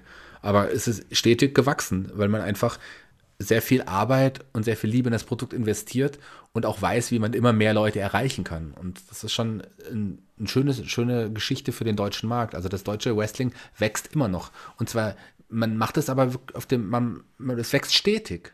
Man, man versucht nicht irgendwie irgendwas aufzublähen, das dann irgendwann platzen kann, sondern man steckt sehr viel Arbeit dahinter, dass es auch wirklich ein Fundament hat, um es zu wachsen. Das finde ich eine gute Sache. Ja, ich glaube zwar nicht, dass es einen Boom gibt, der immer so extrem heraufbeschworen wird, aber ich glaube, dass er wächst. Also es gibt keinen Boom, aber es gibt zumindest ein leichtes Wachstum. Aber es wird noch dauern, bis das wirklich noch ein, eine Branche geworden ist, mit der man irgendwie Geld verdienen kann oder von der wirklich dann wirklich viele Leute leben können. Momentan ist es ja wirklich wenig, äh, dass da irgendwie Menschen äh, ihren Lebensunterhalt von Wrestling bestreiten können. Und ich hoffe einfach, dass sich das in den nächsten Jahren entwickelt. Und ich glaube, da ist es auch, deswegen erwähnen wir auch WXW und auch andere Promotions in Deutschland. Natürlich ist ja egal, ob wir jetzt äh, ein GWF oder was auch immer äh, damit in den Pott schmeißen. Aber ich glaube, es ist auch wichtig, dass man da auch eben versucht, das Wrestling in Deutschland ein bisschen zu repräsentieren, auch wenn man ein Medium macht, so wie wir es ja im Endeffekt auch machen. Also das darf man ja auch nicht vergessen. Ja, das ist auch gut. Wie gesagt, es gibt we wenig Leute, die in Deutschland wirklich mit Wrestling ihren Lebensunterhalt bestreiten. Das ist, äh, ja, da kannst du an vier Händen wahrscheinlich abzählen, die wirklich hauptberuflich nichts anderes machen als Wrestling, im Wrestling-Business ja. aktiv zu sein. Das sind keine 20 Leute. So. Ähm, und die haben sich aber, die haben sich das aber auch hart erarbeitet, den Weg dahin. Und seien wir doch froh, dass es kein Boom ist wie im Wrestling aktuell. Wir wissen ja, wie es damals in den 90ern war, dieser Wrestling-Boom. Es war ja, Wrestling war ja allgegenwärtig. Jeder hat Wrestling geschaut. Ähm, es gab die, die Sammelbilder, jeder hat sowas gehabt und jeder hat sich für Wrestling interessiert. Und nach kurzer Zeit, ein paar Jahre später, gab es nicht mal, äh, gab es keinen deutschen Sender, der Wrestling nur ausgestrahlt hat, weil es einfach die Blase damals zerplatzt ist. Und wir wollen ja. keine Blase, sondern wir wollen wirklich ein Fundament haben. Und das wird aufgebaut in Deutschland gerade aktuell. Und darauf können wir sehr stolz sein. Ja. Und du hast gerade schon so ein bisschen das angesprochen, wie man damals mit Wrestling umgegangen ist. Und ich habe es ja auch schon so ein bisschen angedeutet, also dass quasi Wrestling überall Gesprächsthema gewesen ist. Äh, wie erinnerst dich, du, du, dich denn zurück als deine Zeit als Fan? Wie hast du dir damals äh, Nachrichten besorgt und, und solche Sachen? Wie bist du da rangekommen? Heutzutage haben wir alle das Internet, das ist ganz leicht. Du gehst auf Facebook und schon wirst du zugebombt mit Nachrichten. Ja, das war damals am Anfang ganz schwierig. Da habe ich erstmal nur die normalen Wrestling-Sendungen in Deutschland gesehen, die natürlich dann aber auch Wochen, ich glaube zeitweise Monate äh, erst, äh, äh also die aktuellen Sachen liefen Monate später erst in Deutschland, so im Fernsehen. Und ähm, für mich war das aber ganz normal, weil ich, das war, hat ja gereicht. So. Man wusste ja nicht, dass was anderes passiert, dass schon längst ein neuer Champion da war, das wusste man ja nicht. Und dann irgendwann habe ich aber, äh, gab es, ja, auch Wolfgang Stach war auch so ein Vorreiter, aber es gab zum Beispiel das äh, Wrestling Telegram, das, ich glaube, Bernd Model äh, und ich weiß gar nicht, wer es noch mit ihm rausgebracht hat, das war so ein Newsletter. In Amerika gab es die ja schon länger. Die haben in Deutschland ein Newsletter versucht, wo man halt all, äh, aktuelle News aus Amerika, man hat, glaube ich, amerikanische Newsletter teilweise abgeschrieben oder man hatte Bekannte in Amerika, die einem Informationen weitergegeben haben. Das wurde aufgeschrieben und dann per Post versendet. Das waren dann tatsächlich aber auch trotzdem News, die dann auch schon ein paar Wochen alt waren, bis man die bei sich im Briefkasten hatte. So habe ich damals angefangen. Später ja. gab es dann das Power Wrestling Magazin, das kam dann ein bisschen später, das war dann dadurch auch aktueller. Ist übrigens ein bisschen aus der Zusammenarbeit, Wolfgang Stach ist dann auch irgendwann zu dem Team gekommen. Ich glaube, aus der Zusammenarbeit dessen dann auch irgendwie entstanden. Äh, WFA, glaube ich, hieß es damals auch. Ah, ich kriege die Zusammenhänge nicht mehr so ganz zusammen. Aber es gab auf jeden Fall so verschiedene Bereiche, wie es ein bisschen gewachsen ist. Denn irgendwann in der Mitte der 90er kamen ja noch die Hotlines hinzu. Mhm. So. Da konnte man auch anrufen, da wurden die News dann auch aktueller, aber, aber die kosten dann natürlich auch dementsprechend viel Geld. ja, das war eine lustige Zeit damals. Also bei mir war es so, ich habe ich hab die Power Wrestling natürlich auch gelesen äh, damals. Das war so mein erster Einblick, so ein bisschen äh, Anführungsstriche hinter die Kulissen und so ein bisschen, ja, äh, aktuelle Luft schnuppern. Und das fand ich natürlich auch total interessant. Ich habe auch mal bei solchen Hotlines angerufen, aber wie du schon gesagt hast, ähm, das durfte man auch nicht so oft machen, weil sich dann auch irgendwann die Eltern gefragt haben, so, warum bezahlen wir denn auf einmal 10 Mark mehr oder so? das, das kommt dann nicht ganz so cool. Und ähm, ja, bei mir war es dann eigentlich so, ich habe mir dann, das habe ich auch schon mal erzählt, ich hatte ja einen Tape-Trader an der Hand, ne, über den ich dann die äh, Shows aktuell bekommen habe. So, ich habe dann Listen bekommen und der hat dann irgendwie über, ähm, ja, über Satellitenschüssel, keine Ahnung, äh, englisches äh, Fernsehen äh, empfangen und hat, hat dann die Sachen dann kopiert auf Kassetten und später dann auf, ähm, auf CDs und dann bin ich dann an die aktuellen Shows bekommen. Was ich aber interessant finde eigentlich, gerade ähm, in der Rezeption des Wrestlings, ist eigentlich, Shaggy, wie hat sich denn das Wrestling durch das Internet verändert. Gerade was so Sachen wie ja K-Fape und auch die Dirt Sheets und so angeht. Ähm, das hat ja doch schon einiges kaputt gemacht, oder? Ganz viel kaputt gemacht sogar. Es hat es aber auch total verändert. Also es hat es, positive Veränderungen mit sich gebracht, aber auch sehr, sehr viel kaputt gemacht, was man damals irgendwie hatte. Also ähm, die, die, das Wrestling richtet sich inzwischen sehr viel nach den, nach den Wünschen der Fans. Das hat es damals ja überhaupt nicht gemacht und Fans, die ja, kritisieren und, äh, und, und kommentieren halt im anonymen Internet inzwischen Dinge. Ich weiß noch, man konnte ja durch das Internet ist man schnell an die Ergebnisse herangekommen und hat dann dadurch auch, ja, wurde K-Fape gebrochen im Grunde. Wenn man so will, ist das Internet maßgeblich an der Veränderung von Wrestling verantwortlich. Ich glaube, das Internet hat im Wrestling-Sport viel mehr verändert, als es in allen anderen Sportarten und in allen anderen ähnlichen Unterhaltungsformen getan hat. Das glaube ich mhm. schon.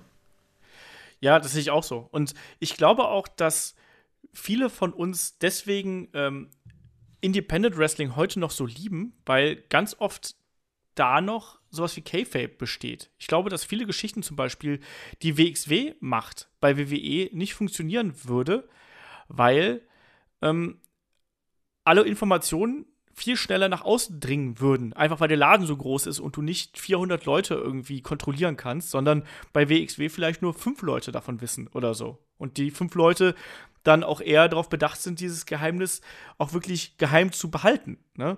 Wenn du mal schaust, wie viele ähm, News und äh, Gerüchte und ich weiß nicht was alles durch die Medien geistern inzwischen. Also egal, ob es von dem, von dem Dave Meltzer ist oder äh, Larry Chonka bei 411 Mania oder sonst irgendwas, wie viele Nachrichten da einfach rumgehen. Und das ist auch ganz klar, dass da irgendwie, ja, dass da auch vieles dabei ist, was dann eben wahr ist. Ne? Und ich finde, das ist eigentlich der Reiz, den Independent Wrestling auf mich oft noch hat, dass das einfach diese Möglichkeit hat, nochmal ja, in das unbekannte Wrestling abzutauchen. Dass du, du gehst da hin und sagst, ich weiß nichts. Ich weiß, wer heute antritt und mehr weiß ich nicht. Und der Rest lasse ich mich berieseln. Und du hast es gerade eben schon gesagt, weil Wrestling steht und fällt ganz oft damit, ob du dich da reinfallen lassen kannst. Und das kann man bei WWE oft nicht, weil du aller Orten, wenn du bei Facebook online bist und irgendwie ein paar Seiten likest, oder wenn du Freunde hast, die ein paar Seiten geliked haben oder sonst irgendwas, du kriegst ja immer irgendwie was mit. Und bei vielen Independent Promotions hast du das eben nicht, sondern du gehst dahin,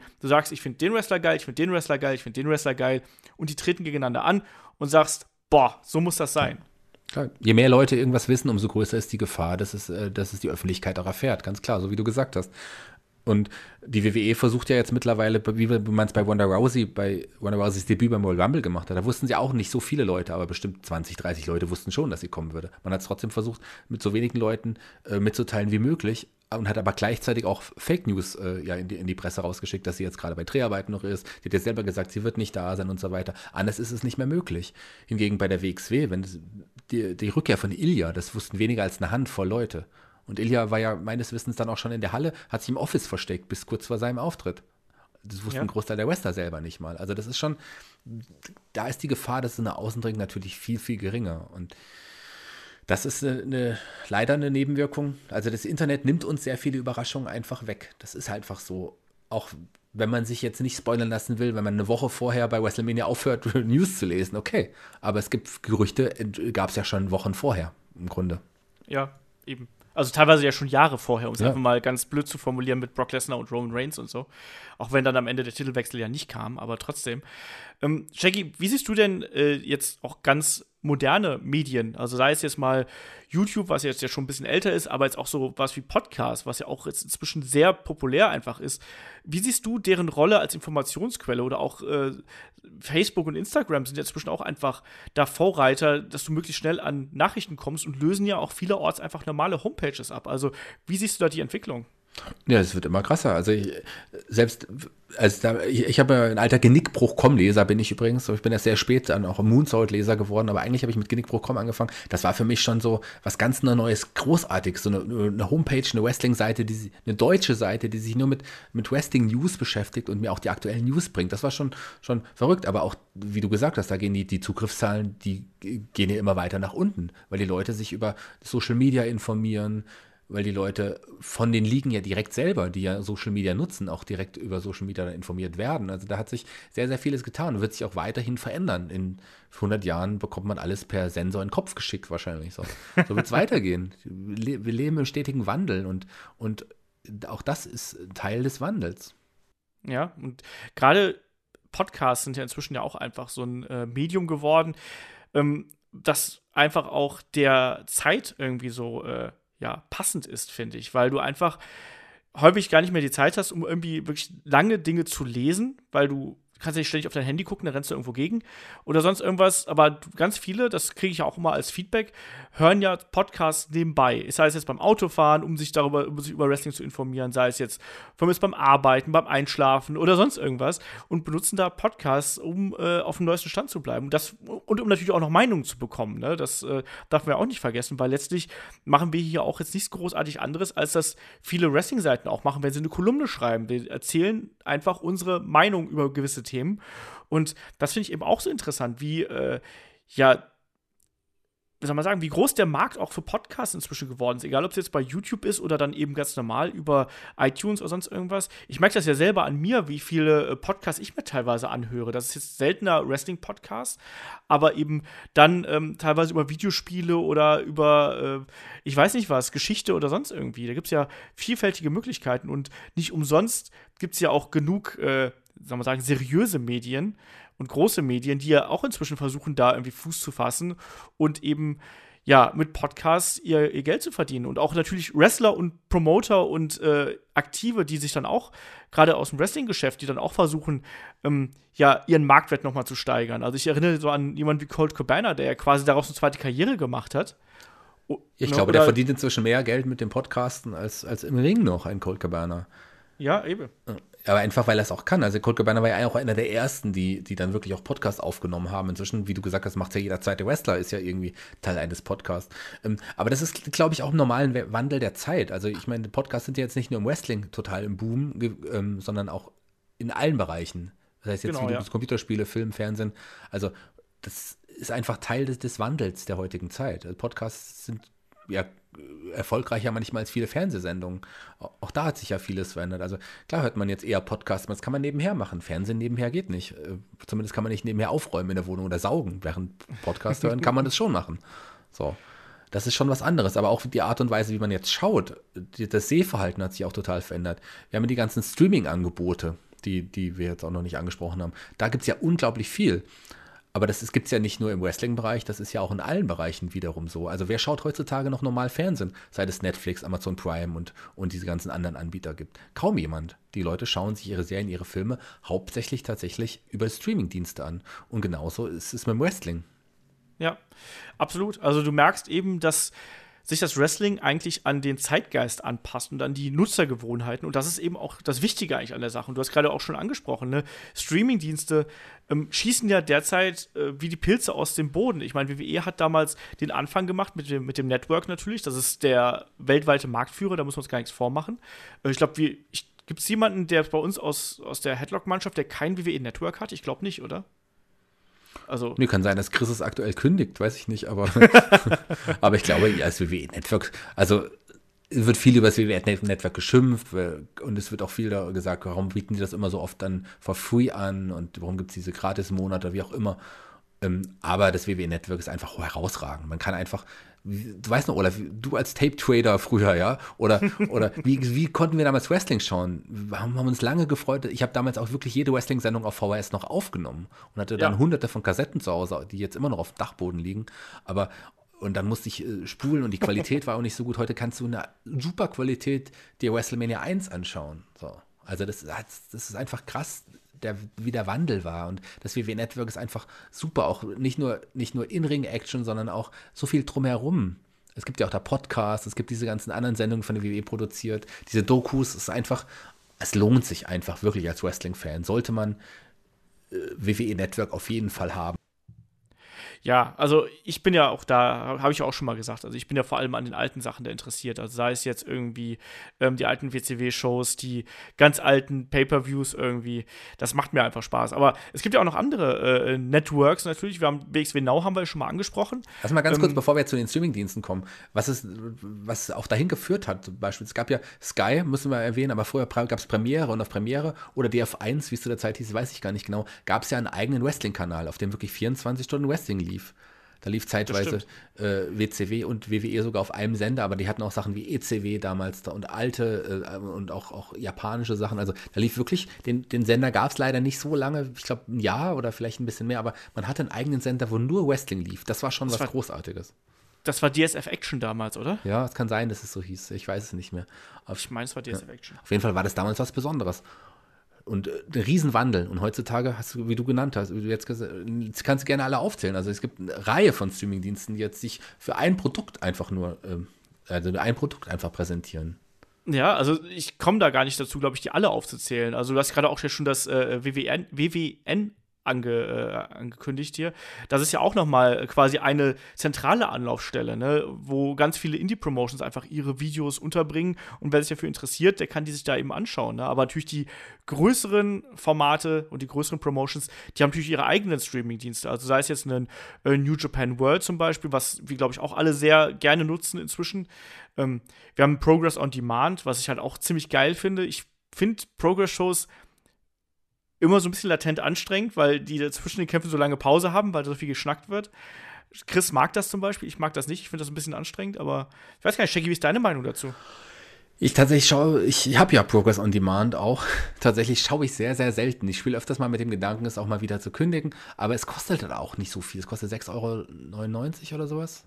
Irgendwie so um den Dreh. Ja, sowas um den Dreh und dann ab und zu schaut, hat man dann doch Bock, es mal auch mal zu schauen. Aber insgesamt gebe ich, glaube ich, auch viel zu viel Geld für so für Streamingdienste in dergleichen aus. Also ich habe ja das WWE Network, ich habe New Japan World, ich habe WXW Now, ich habe Progress, ich habe Sky, Amazon Prime, und Netflix, Netflix, ähm, Deezer, Brazzers.com natürlich. Aber das lohnt sich. Brazzers lohnt sich. Da kriegt ja. man wenigstens auch noch was für sein Geld. genau das. Ja, und da gibt es natürlich auch noch ähm, äh, runfighting.de, wenn du dann irgendwie noch Impact schauen möchtest. Das Global Wrestling Network gibt es natürlich auch noch. Ring of Honor hat den Honor Club. Also da gibt es noch gibt's einfach extrem viel und da muss man einfach, wir können jetzt gar keine klare Bewertung hier abgeben. Also ich ich bin immer dabei, so WWE Network ist für mich einfach ein fester Posten und dann eben alles andere, wie es euch gefällt quasi. Also ich würde auch mit sowas wie Ring of Honor liebäugeln, aber ich weiß ehrlich gesagt nicht mal, wann ich schauen soll. Ja. Also das ist einfach inzwischen, und das wird es auch eine Selektion irgendwann geben. Es wird auch irgendwann der Punkt kommen, dass der Markt, der Streaming-Markt halt eben gedeckt ist und Leute sagen so, hör mal, mir, mir reicht das in irgendeiner Form. Ne? Und da wird es auch eine Stagnation irgendwann geben. Momentan wächst das noch. Und ich frage dich jetzt aber auch mal, Shaggy, wann hast du dir eigentlich das letzte Mal eine DVD gekauft? Und kaufst du dir DVDs überhaupt? Ähm, also es ist auf jeden Fall merklich zurückgegangen, wenn ich hier in mein DVD-Regal schaue. Das ist zwar sehr, sehr voll, aber da sind, ich habe jetzt, ich habe mit dieses Jahr schon mehrere DVDs gekauft. Mehr als eigentlich im letzten Jahr, würde ich sagen. Aber nur weil ich eine diverse Serien irgendwie immer weiter vervollständigen will. Ich kaufe mir jede aktuelle One Piece äh, DVD-Box irgendwie immer noch und ich habe mir jetzt vor kurzem Frasier komplett auf DVD nochmal gekauft, weil das äh, aktuell in Streaming-Portalen ähm, nicht vorhanden ist, Frasier. Und das wollte ich unbedingt komplett haben, weil ich habe bisher nur ein paar englische DVD-Boxen gehabt, aber die Serie komplett noch nicht zum Beispiel.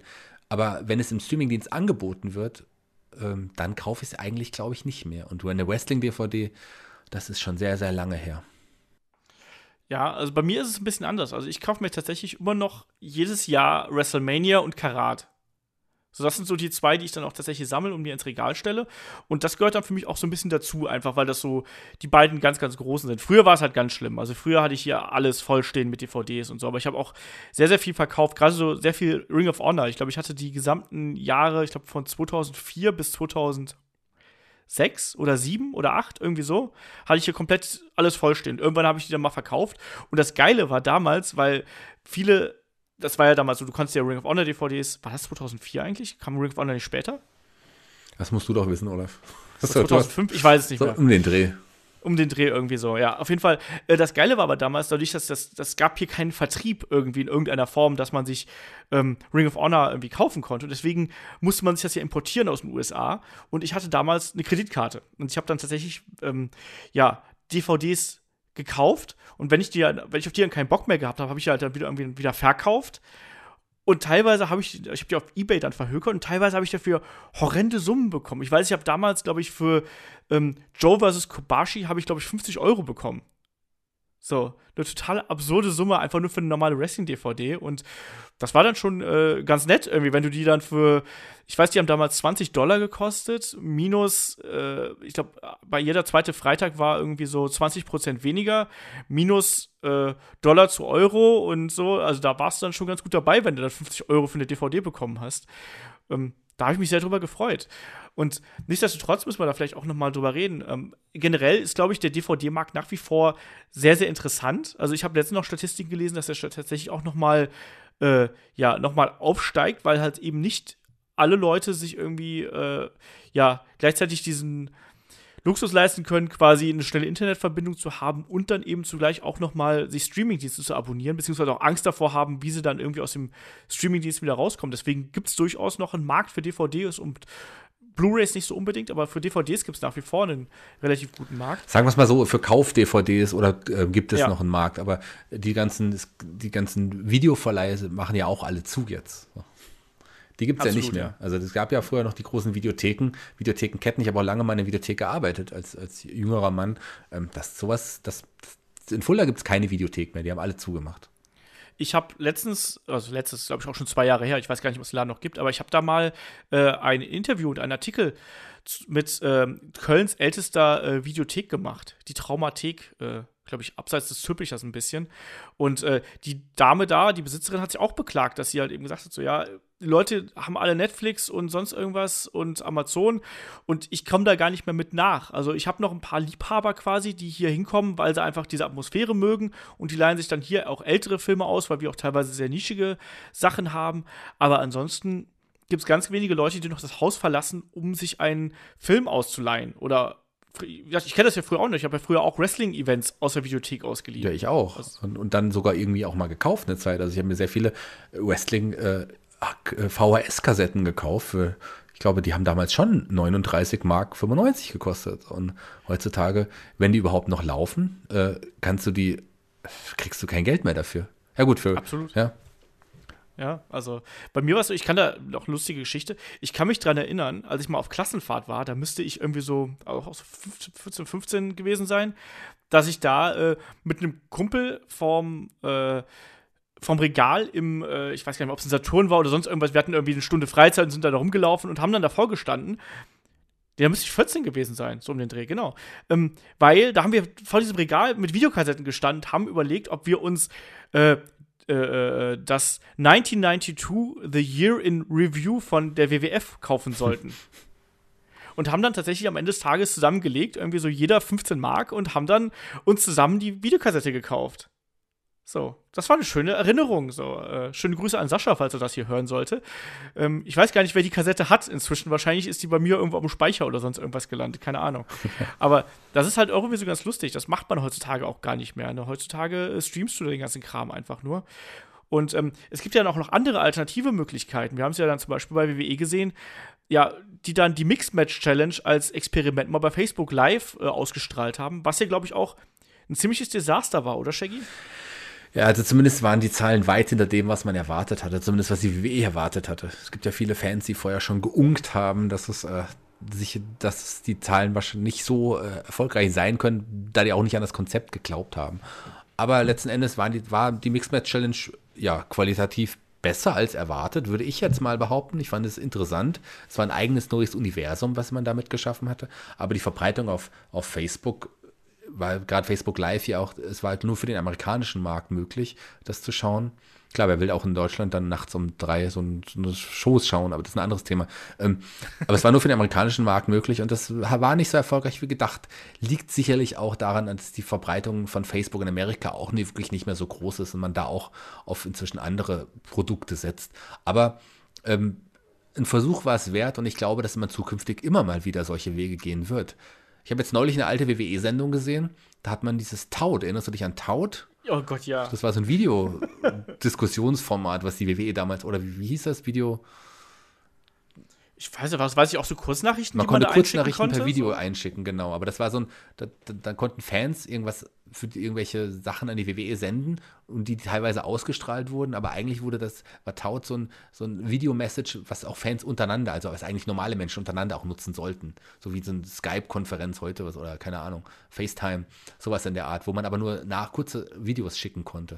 Und da hat WWE damals auch sehr viel Geld investiert, um das zu promoten, aber ähm, tja, die Zeit ist sehr kurzlebig gewesen. Taut hat ja. auch nicht lange überlebt. Aber auf jeden Fall hat man schon immer versucht, irgendwelche alternativen Verbreitungsformate zu nutzen. Immer mit, äh, ja, mit schleichendem Erfolg. Ja, also mal funktioniert es, mal funktioniert es nicht. Äh, WWE ist ja zum Glück ein Laden, die haben ja äh, die notwendigen Möglichkeiten, um auch einfach mal Experimente zu wagen.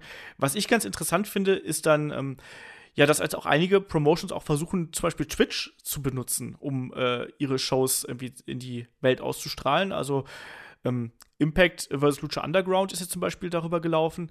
Und das äh, finde ich auch eine mutige Art und Weise, weil Twitch ja gerade bei der jüngeren Generation extrem populär ist. Das ist ja eigentlich so eine Streaming-Plattform für Gamer, aber Twitch äh, wird ja auch immer größer und ist ja auch für viele einfach die Alternative zu YouTube. Und ich bin da wirklich mal gespannt, äh, wie sich das entwickelt. Also es gibt ja diverse Streamer aus dem Gaming-Bereich, die da ja auch durch äh, Twitchen quasi ihr Geld verdienen und unfassbare Reichweiten generieren. Und ich glaube, da ist das Wrestling aber noch nicht so weit. Also, Jon Simmons zum Beispiel twitcht auch übrigens. Also, wer den äh, Guten mit seinem äh, gebrochenen äh, Knöchel da unterstützen möchte, sollte das tun. Ähm, aber ich glaube, da ist Wrestling auch noch nicht ganz so weit, dass äh, ja, dass man quasi von YouTube so ein bisschen wegrückt. Und ich glaube auch, das äh, hat nicht WWE, glaube ich, auch einen Vertrag mit, mit YouTube irgendwie. Sind die nicht irgendwie ein offizieller Partner oder sonst irgendwas und dadurch ein bisschen eingeschränkt? Genau, die sind da auch verpflichtet, äh, ne, also ihre Videos da auszustrahlen, bekommen dafür aber auch mehr Geld als, äh, als, als ein normale User, der da Videos hochlädt, logischerweise, haben aber auch eine größere Verbreitung. Aber äh, Twitch, also Twitch ist sicherlich eine Möglichkeit, gerade so für die jüngeren, jüngeren Menschen, wie du genannt hast. Ich bin mit Twitch eigentlich tatsächlich nie warm geworden. Ich habe nur eine Zeit die Rocket Beans über Twitch gesehen, bis ich irgendwann die Rocket Beans auch bei YouTube dann irgendwie dann später doch entdeckt habe. Aber Twitch ist nie so, so meins gewesen. Aber sicherlich auch eine weitere Möglichkeit. Klar, warum nicht? Ich meine, äh, wie gesagt, wir leben im stetigen Wandel und, und, und in ein paar Jahren wird auch Twitch veraltet sein. Es wird wieder was Neues geben. Was, ich würde gerne noch eine Sache ansprechen, wo wir gerade die Streamingdienste erwähnt haben und wir haben auch über Podcast geredet, was ist ja inzwischen auch, was wir ja auch machen, was auch irgendwie immer viel erfolgreicher wird. Man zahlt ja auch inzwischen für Podcasts, jetzt über Patreon oder wie auch immer. Das ist ja vor zwei Jahren noch undenkbar ge gewesen, oder? Absolut, ja. Also ich, ich, ich man hätte niemals gedacht, dass jemand für, für, für einen Podcast äh, dann auch noch Geld ausgibt. Und inzwischen gibt es ja, also wir haben viele User, ich meine, Power Wrestling hat es auch vorgemacht, die haben ja auch wirklich sehr, sehr viele Leute, die auch bezahlen, aber, aber auch in, äh, gerade im amerikanischen Markt ist es ja unglaublich, wie viele Leute inzwischen auch vom Podcasten leben können. Ja, und nicht nur Pornodarsteller. Nicht nur Pornodarsteller. Wen meinst du denn? so. Nein, ich meine, es gibt ja, es gibt ja äh, äh, genug Podcaster, die davon äh, von leben können. Also ich kann es immer nur hier aus, aus Deutschland sagen, meine lieben Kollegen, ähm, äh, Jochen Gebauer und André Peschke äh, mit, mit Auf ein Bier und Wolfgang Walk und wie sie nicht alle heißen, die da jetzt inzwischen damit rum, wie habe ich vergessen? Sebastian Stange, glaube ich, habe ich vergessen. Das sind alles quasi ehemalige Kollegen von mir, die jetzt vom Podcasten leben. Ja. Mit und das ist absolut absurd eigentlich. Das hat jetzt zwar nichts mit Wrestling zu tun, aber ich finde es halt total geil. Und die machen da ein, ein tolles Produkt. Äh, die Jungs von Insert Moin ist ja genauso, ähm, ne? also Manu und seine, seine Truppe da. Ähm, das ist halt schon krass, was da inzwischen auch für eine Bereitschaft da ist. Auch es braucht ja einfach so eine gewisse Zeit, das klingt jetzt doof, aber es braucht immer eine gewisse Zeit, um zu akzeptieren, dass das, was man da macht und auch das, was wir hier machen, dass das zwar Spaß macht, aber dass es ja auch trotzdem einfach jede Menge Arbeit mit sich bringt. Total, auf jeden Fall. Und, und man braucht ja dafür auch ein ja, also wir machen das ja auch tatsächlich noch unentgeltlich. Wir bekommen nichts dafür. Das Geld, was wir über Patreon bekommen, investieren wir in neue Formate, investieren wir in Technik, so wie du es schon gesagt hast.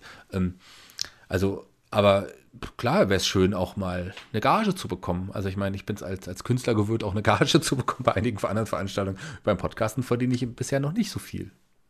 Nee, leider noch nicht. Das äh, ist bei mir bis jetzt auch noch ausgeblieben. Also, hm? ähm, und, da, und das, der Witz ist ja daran, also das eigentliche Einsprechen ist jetzt ja, das ist wirklich der spaßige Teil eigentlich am Podcasten, sondern die eigentliche Arbeit, die kommt ja immer danach. Ja, das macht so, ja Olaf ja das, dann, das Schneiden. Genau das, das Schneiden, das Online-Stellen, die Seite bauen und solche Sachen. Das sind, ist halt dann wirklich die Arbeit, die dann mit dazu kommt. Das macht zwar auch Spaß, aber der einzig, der eigentlich richtig spaßige Teil ist halt eben hier das, äh, das Quatschen mit euch. Aber danach ist es auch eben Arbeit. Kommt auf an, mit wem man quatscht. Aber ich habe das mit dem Markus Holzer zum Beispiel bei den Giganten, da gibt es bald die Folge 4, ich weiß nicht, ob ich schon erwähnt habe, zum Thema Hörspiel. Alter. Drei Folgen sind schon draußen. Da haben wir es so aufgeteilt, dass ich tatsächlich schneide und er das Hochladen übernimmt und so Sachen. Also wir haben das wirklich da sehr, sehr schön aufgeteilt. Das finde ich ganz gut. Und bei, bei, bei Headlock ist es aktuell so, dass Olaf da die meiste Arbeit hat. Das ist richtig. So, ich bin da halt auch ein, ich bin der Vince McMahon von Headlock.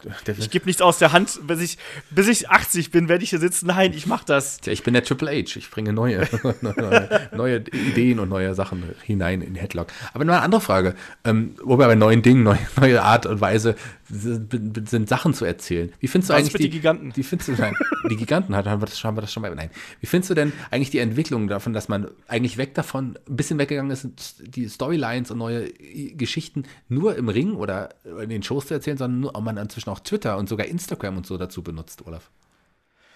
Ähm, da bin ich sehr zwiegespalten, muss ich ganz ehrlich sagen, weil das für mich bedeutet, dass ich als Fan quasi auf allen Hochzeiten tanzen muss, damit ich alles mitbekomme ähm, ich freue mich dann immer, wenn ich was mitbekomme. Gleichzeitig ärgere ich mich dann in den Shows darüber, dass ich, wenn ich irgendwas verpasst habe und das wird irgendwie da aufgegriffen. Ich habe mich ja zum Beispiel sehr darüber gefreut, als ich diesen einen Tweet gelesen habe von äh, äh, erstmal Daniel Bryan und dann eben The Miz, wo Daniel Bryan gesagt hat, so, ich werde mir hier die, habe ich glaube beim letzten Mal schon gesagt, ich werde ich werd mir, äh, ich freue mich schon darauf, endlich mal The Miz eine reinzuhauen jetzt endlich und dann sagt The Miz, ja, aber pass auf, dass du dich nicht direkt wieder verletzt und drei Jahre ausfällst, wenn du mich schlägst. So, das finde ich dann wiederum super. Ähm, aber ich habe ein Problem damit, dass ich immer online sein muss. Ich will auch mal mein Handy weglegen können, ohne dass ich die Angst haben muss, dass ich irgendwas verpasse. Und ich glaube, dass das zwar eine gute Sache ist, dass man das machen kann, aber ich muss das nicht unbedingt haben. Ich weiß nicht, wie ist das bei dir? Ja, es gehört einfach dazu inzwischen. Äh, gehört auch zum, wenn man mit der Zeit gehen will, gehört das auch irgendwie einfach dazu. Ich krieg, ich krieg nicht jeden Tweet mit, klar nicht, aber so in den in Shows wird es ja dann wieder nochmal aufgegriffen, nochmal erklärt. Also ich finde es jetzt nicht schlimm, wenn ich jetzt nicht mitbekomme, ähm, dass der Wrestler dies und das gesagt hat über den anderen Wrestler. Das ist dann nicht schlimm. Aber es gehört einfach dazu und es bereichert es doch so ein bisschen. Also man, warum muss man alles in den Shows erzählen? Jetzt, ich meine, zum Beispiel jetzt die Rückkehr, Rückkehr von Daniel Bryan hat man ja vorher auch dann im Social, Social Media Bereich irgendwie erstmal angekündigt. Das hat dazu gebracht, dass einfach unglaublich viel, viele Leute wieder eingeschaltet haben bei der Show und man hatte eine Einschaltquote, die man ohne diesen, diese Nachricht vorher nicht gehabt hätte. Vielleicht wäre die Überraschung größer gewesen, aber äh, ich fand, das war auf jeden Fall richtig so, dass man es bei Daniel Bryan so gemacht hat. Zum Beispiel. Ja, es gibt da sicherlich sehr viele Fürs und Widers. Was ja zum Beispiel ein sehr großes Wider ist, ist beispielsweise die Geschichte, dass man sich ja immer mehr in den Interviews versucht, in der Präsentation an irgendwie YouTube und an äh, Snapchat und keine Ahnung was anzupassen mit den großen Schriften oder sonst irgendwas. Das finde ich ganz, ganz grauenhaft. Haben wir auch schon ein paar Mal thematisiert. Ähm, Pro ist natürlich, du kriegst halt immer irgendwie was mit. Also sprich, wenn du wirklich ein Hardcore-Fan bist, dann kannst du dir da wirklich noch mal Informationen rausziehen und kannst dann auch noch mal, ja, dann können die Geschichten auch mal interessanter für dich werden und da auch da wieder, ne, wer es ja ganz bravourös macht, dass Medium Internet zu benutzen, ist ja, sind ja zum Beispiel die Young Bucks. Also nur mal so als Beispiel, ne? die dann ja auch wirklich mit äh, Being äh, the Elite ja auch einfach da eine eigene Kultmarke quasi geschaffen haben und eine YouTube-Show, die halt läuft und die das wirklich auch genutzt haben, um ja sich noch viel, viel bekannter zu machen. Also das kann man schon so machen. Ähm, die Frage ist halt eben, will man das sehen? Aber da ist dann eben das Nutzerverhalten jedes Einzelnen gefragt. Also ich muss nicht alles sehen. Ich gucke mir auch Being the Elite relativ selten an, mal so, aber vielleicht bin ich da auch zu alt für, ich weiß es nicht. Ich habe es tatsächlich noch nie gesehen. Also ich habe mal reingeschaut, aber das ist auch nicht so meins. Ich brauche das nicht. Ähm, die Young Bucks sind auch so, ohne dass ich das schaue, weiß ich auch, dass es Stars einfach sind im Indie-Bereich. Zeitweise sicherlich die größten Indie-Stars. Inzwischen gehörten Cody Rhodes da auch dazu, ganz klar. Aber die haben es genutzt, die haben äh, alles, die haben sich, die haben, die wissen, was man im, braucht, um wirklich erfolgreich zu sein. Da nutzt man halt auch YouTube, man nutzt die Social Media Sachen. Das gehört einfach zur heutigen Zeit dazu. Ohne geht es gar nicht mehr. Ich habe ja jetzt selber erst seit diesem Jahr quasi einen, einen Twitter-Account und ich habe äh, Instagram mir hinzugelegt und eine eigene Künstlerseite noch bei Facebook gemacht, weil es einfach ohne auch nicht mehr geht. Ja, weil du brauchst einfach auch diese verschiedenen Plattformen, damit dich die Leute, die dich kontaktieren wollen, damit die dich erreichen können. Ich merke es ja auch bei uns, also bei uns, wir kriegen jetzt auch immer mehr Traffic halt auf Instagram, seitdem ich das da poste, da kommen auch immer wieder, Fragen oder, oder Nachrichten rüber, es kommen Beiträge, YouTube ja sowieso, äh, Twitter auch, ähm, also Twitter finde ich in Deutschland noch ein bisschen weniger, finde ich nicht ganz so wichtig, aber Facebook, Instagram und YouTube sind da einfach drei Sachen, die brauchst du unbedingt. Die sind genauso wichtig wie eine E-Mail-Adresse oder sonst irgendwas. Und das wissen auch die Wrestler natürlich, ne, und sind da clever genug, um das für sich zu nutzen. Genauso auch, ähm, um dann ihr Merchandise zu verkaufen. Also ich glaube, so Läden wie Big Cartel, was hier von ganz vielen europäischen Wrestlern benutzt wird, oder auch natürlich Pro Wrestling Tees, ähm, das sind ganz, ganz wichtige Einnahmequellen äh, für Wrestler. Und das gehört einfach auch dazu. Wenn du mal einen David Starr oder einen Matt Riddle bei Independent-Shows erlebt hast, wie die ihre Shirts verkaufen, also da wäre mancher Verkaufssender stolz, oder? Ja, auf jeden Fall. Also das ist äh, schon Wahnsinn, was was, was sie für ein Geld damit machen können, ohne, ich sag's nochmal, ohne bei der WWE angestellt zu sein. Das war früher einfach undenkbar. Ja, da gehört halt auch eine unheimlich kreative Leistung natürlich dazu. Ähm, ein David Starr, der taucht ja beispielsweise immer mit neuen T-Shirts auf. So, also ich habe jetzt gedacht, es war das Karat ist jetzt erstmal gerade so anderthalb Monate her, so Pi mal Daumen oder zwei Monate. Und dann taucht er schon wieder auf, hat schon wieder ein neues T-Shirt. So, und die Leute kaufen es. Und äh, ne, more credit to him. Also, wenn die Leute das wirklich, wenn die Fans das wollen und wenn die bereit sind, ihre Stars so zu unterstützen, genauso auch die Podcasts oder was auch immer man da macht, ähm, dann ist das doch super. Und äh, offensichtlich wird da was richtig gemacht und ich sehe da bislang noch äh, keine Probleme, was diese Entwicklung angeht. Trotzdem will ich aber noch mal kurz über All-In sprechen. So, bevor wir das nämlich ganz gleich unter den Tisch fallen lassen. Shaky, glaubst du, dass dieser All-In ein, ein Zeichen ist? Glaubst du, dass WWE da hinschaut, was Cody Rhodes macht? Ganz klar, also ich meine, ich habe es ja vorhin schon gesagt, wenn du irgendwo anders 10.000 äh, Fans in ein Stadion lockst oder in eine Halle lockst äh, und das nicht die WWE ist, dann wird die WWE da ganz sicher hinschauen. Das ist schon, schon eine, äh, eine krasse Zahl. Ich meine, das, äh, das hat seit der, seit, ich habe es ja schon mal gesagt, seit der WCW niemand mehr geschafft, 10.000, und selbst die WCW hat es in ihren Abschlusstagen auch nicht mehr geschafft, 10.000 Leute in die Halle zu locken. Ähm, das ist schon eine große Sache und das zeigt aber auch, dass die Wrestler selber, ich meine, das ist ja wirklich, die sind ja auch die Veranstalter. Cody Rhodes, die Young Bucks sind die Veranstalter von All In. Dass die es als Wrestler schaffen, ähm, so eine Veranstaltung auf die Beine zu stellen und äh, damit auch noch ordentlich Geld zu verdienen. In dem Fall geht es ja gar nicht mal ums Geld zu verdienen, sondern es geht tatsächlich, glaube ich, darum, ein Zeichen zu setzen. Und wenn die das schaffen, ist das schon wirklich eine große Sache.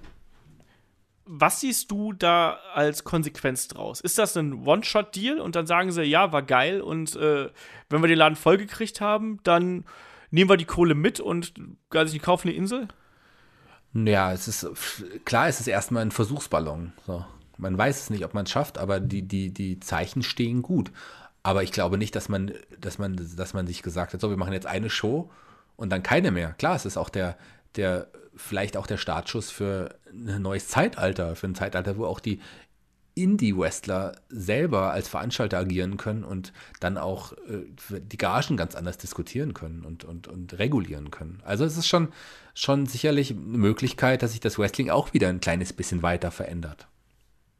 ja, das ist eben sehr interessant. Also ich glaube, Christian Michael Jacobi hat auch irgendwann mal in seinem, in seinem YouTube-Format Ask CMJ, glaube ich, mal gesagt, das ist so ein bisschen, eigentlich fast ein einen Rückschritt in die Zukunft, so ein bisschen, so absurd das klingen mag. Ähm, weil ja letztlich, wie du es gerade richtig gesagt hast, natürlich die Wrestler auf einmal wieder die Promoter sind, so wie wir es eigentlich so zur Territory-Era ganz oft gehabt haben. Und damit schließt sich eigentlich der Kreis hier. Ne? Also, das finde ich eine ganz spannende Entwicklung. Und ich bin auch äh, neugierig darauf, was dabei tatsächlich rauskommt. Also, Wobei man hier ich, ein ganz anderes Ausrufezeichen setzt und eine ganz andere Message noch hinter der Veranstaltung hat. Man sagt ja, ähm, ja wir brauchen euch, damit wir die 10.000 erreichen. Wir schaffen das gemeinsam. Wir, die Wrestler und die Fans. Wir zusammen wir versuchen die 10.000 Leute zu knacken. Kauft Tickets. Wir brauchen euch. Mit euch zusammen zeigen wir es der WWE. So, das ist ja auch eine geschickte Marketingstrategie. Genau, das wäre nämlich mein nächster äh, äh, Fragenblock hier gewesen. Ist das ist das eine Marketingstrategie oder ist das jetzt wirklich, äh, wir wollen hier was Neues auf die Beine stellen? Ich glaube, eine Mischung aus beidem. Am Ende ist es natürlich das Geld, was dann, was, was dann rauskommt. Klar, es, es geht auch darum. Aber wie, wie gesagt, die, die Cody Rhodes, die Young Bucks, das sind ja auch Fans, das sind Wrestling-Fans gewesen. Und die verändern mit anderen Wrestling-Fans möglicherweise auch so die Art und Weise des Veranstaltens gemeinsam wieder. Also ich, ich, ich glaube, das ist eine Mischung aus beidem. Ja, ich bin da ein bisschen rationaler, glaube ich. Ich bin nicht so äh, positiv wie du. Ich, ich, ich sag halt, das ist eine gut gemachte Marketinggeschichte. Und ich glaube, dass die Jungs da alle clever genug sind, um sich selbst gut genug zu promoten und äh, eine Message rüberzubringen, die die Fans gerne rübergebracht bekommen möchten. Na klar, definitiv. Das widerspreche ich dir auch nicht. Gleichzeitig, stell dir vor, du bist in der Halle, du bist ein Fan und man sagt so, wir haben die 10.000 geschafft. Dann fühlst du dich doch ein, ein, als Teil des Ganzen. Und das ist, ja, ist dann schon trotzdem auch ein schönes Gefühl. Dass am Ende dann äh, ihr Backstage äh, Cody Rhodes und die Young Bucks am Tisch sitzen und die Dollarscheine zählen, die sie damit eingenommen haben vor ihrem Kampf und danach, ist auch klar. Aber da, da, da bin ich idealistisch genug, um zu sagen, es ist aber trotzdem ein positiver Gedanke dabei. Ja.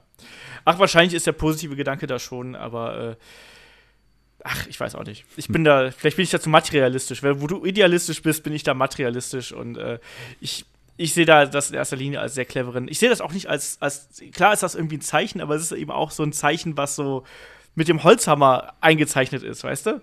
Und das ist so. Ja, unterm Strich heißt es auch, wir können unglaublich viel Geld ohne WWE verdienen. Klar geht es um Geld, ja. aber es geht auch um Aber es ist ja auch nichts Falsches. Es ist nichts das Falsches. muss man auch dazu sagen. So, die arbeiten ja auch dafür und alles. Also deswegen ist es ja auch vollkommen äh, okay, dass sie dann damit das Geld verdienen. Und ich hoffe einfach mal, dass das, dass es auch funktioniert, weil es zeigt einfach, dass eine Entwicklung da ist und dass sich einfach auch, dass Dinge möglich sind, die noch vielleicht vor 10, 15 Jahren absolut unmöglich erschienen. Und das ist, glaube ich, einfach einer der ja, vielleicht hier der Konsens, den wir vielleicht aus dieser ganzen Geschichte, die wir jetzt heute hier aufgedröselt haben, ziehen können. Es gibt neue Möglichkeiten, es gibt Entwicklungen und wir sind noch mittendrin eigentlich. Und es gibt eben sowohl für Wrestler als auch für Fans, als auch für, wie soll man sagen, Medienschaffende und kreative Menschen diverse Möglichkeiten, um im Wrestling dabei zu sein, um Spaß am Wrestling zu haben und um ja irgendwie noch mehr darin involviert zu sein und um vielleicht auch davon einen, einen Lebensunterhalt bestreiten zu können. Und ich glaube, das ist einfach ein positives Zeichen, dass Wrestling inzwischen auch so eine Anziehungskraft hat, dass da deutlich mehr möglich ist als, ja, ich gucke WWE, weil es halt nur WWE gibt, sondern es gibt einfach viel, viel mehr. Und das ist, glaube ich, ein positiver Trend, den wir eigentlich auch für die nächsten Jahre, glaube ich, so äh, mitnehmen können, oder? Ja, auf jeden Fall. So wie du es gesagt hast, würde ich so unterstreichen. Das ist doch gut. Dann würde ich sagen, machen wir an dieser Stelle den Deckel auf unseren Wrestling-Business-Podcast, äh, also auf das The Hauptthema. Aber natürlich haben wir noch Fragen von euch. Fragen. Fragen, genau. Der Shaggy war jetzt schon lange nicht mehr da. Der ist ganz heiß, heiß auf Fragen. Ja, ich habe ja ein paar Patreon-Podcasts mitgemacht. Da haben wir ja keine Fragen. Aber hier so in einem, in einem wöchentlichen Podcast war ich schon lange nicht mehr, wie ich am Anfang gesagt habe. Deswegen bin ich heiß auf die Fragen. Und ich habe es mir extra auch vorher nicht durchgelesen ja, mal gucken. Ähm, Fragen wisst ihr, schickt ihr an äh, fragen.headlock.de und natürlich äh, Facebook, Twitter, Instagram, äh, wo auch immer ihr uns erreichen könnt äh, oder wollt. Das könnt ihr dann auch. Äh, schickt uns einfach da die Fragen rein. Ich packe die hier in unser äh, omnipräsentes äh, Handout und dann beantworten wir die Fragen hier. Und zwar hat der Michael neben seiner War Machine-Frage, wie gesagt, ich bin da nach wie vor nicht drauf gekommen, dass das mit Marvel was sein könnte, aber klar, das macht total Sinn. Ähm, auf jeden Fall hat er auch an den äh, Hashtag AskCatlog geschrieben und fragt, wer wird der nächste Gegner von Alistair Black? Ist eine gute Frage. Ähm, ich lasse mich ja bei NXT tatsächlich nicht spoilern. Und die Tapings waren ja schon. Wahrscheinlich weiß man es vielleicht sogar schon. Olaf, du lässt dich da auch nicht spoilern, oder? Oder? Oder hast Ich bin aktuell komplett ahnungslos, Okay. muss ich ganz ehrlich sagen. Ich habe die letzte Show jetzt gesehen, die jetzt äh, die Woche lief, aber ich habe mir nicht die Taping-Results durchgelesen. Ich habe die Show heute auch angeschaut. Da ja, sollte es ja ein Match Johnny Gargano geben gegen äh, Alistair Black. Den Kampf werden wir sicherlich noch sehen. Der konnte ja da nicht stattfinden. Vielleicht wird es aber auch ein, irgendwie ein Kampf, wo auch noch ein, ähm, ein Tommy Entertainment, ein Tommaso Ciampa, Ciampa mit irgendwie ins, ins Boot geholt wird. Vielleicht werden Freeway sehen. Ich weiß es nicht. Also interessant. Es wird auf jeden Fall neue Gegner geben für Alistair Black. Ähm, wer es sein wird, weiß ich nicht. Also vielleicht wird es mal noch ein Rückmatch mit Velveteen Dream geben. Vielleicht wird ein Lars Sullivan aufgebaut als möglicher Gegner. Da gibt ja eine Reihe von Gegnern. Vielleicht sehen wir auch EC3 bald in einem, im, im Main Picture oder ein Ricochet. Also es sind sehr viele Wrestler, denen man es auch irgendwie zutrauen kann, die auch gut aufgebaut sind. Adam Cole vielleicht, wer weiß. Wobei der ja sicherlich mit seinem Titel erstmal zu tun hat.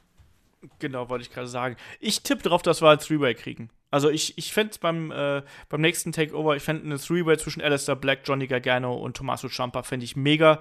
Das sind Johnny Gargano und Tommaso Ciampa haben sich einfach nach dem letzten Takeover sowas von verdient und nach dieser ganzen Geschichte, dass sie noch mal richtig ins Rampenlicht kommen. Und ich finde, allein auch für die Weiterführung dieser ganzen Storyline zwischen den beiden und dann eben die Zugabe mit dem Titel obendrauf, mit Alistair Black obendrauf. Ich glaube, dass die drei eine geile Chemie haben und ich würde das feiern. Sage ich jetzt mal so. Unterstreiche Ja. ich so.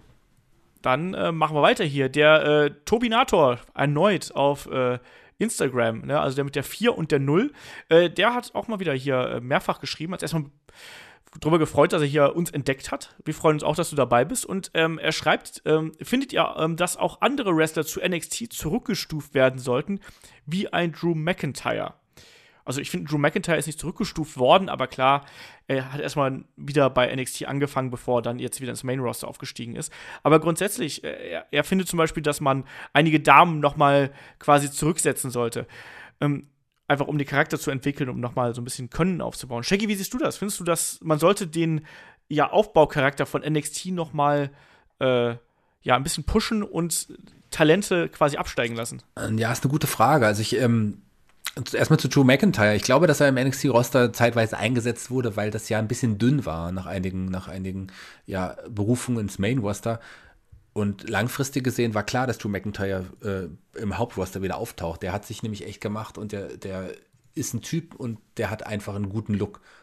Den, ich hoffe, er kann jetzt auch mehr zeigen als bei der Freeman Band damals. Und, denn der ist ein Riesentalent und kann ein Star, Riesenstar werden, auf jeden Fall. Das glaube ich schon. Deswegen war er bei NXT. Ich glaube nicht, dass er zurückgestuft worden ist. Ich glaube einfach, man hat ihn gebraucht, um äh, einfach auch starke Namen NXT-Roster zu haben. Die gab es zeitweise ja gar nicht so. Es wird vielleicht einigen Western vielleicht nicht Schaden zurückgestuft werden. Wobei bei den Damen sehe ich jetzt gerade aktuell auch niemanden so richtig, den ich jetzt zurückstufen Oh, ja. müsste. Es sind einige, die sicherlich äh, nicht so weit sind, um im Hauptroster zu kämpfen. Das ist unbestritten. Aber willst du sie dann im, im, im Main Picture bei NXT sehen?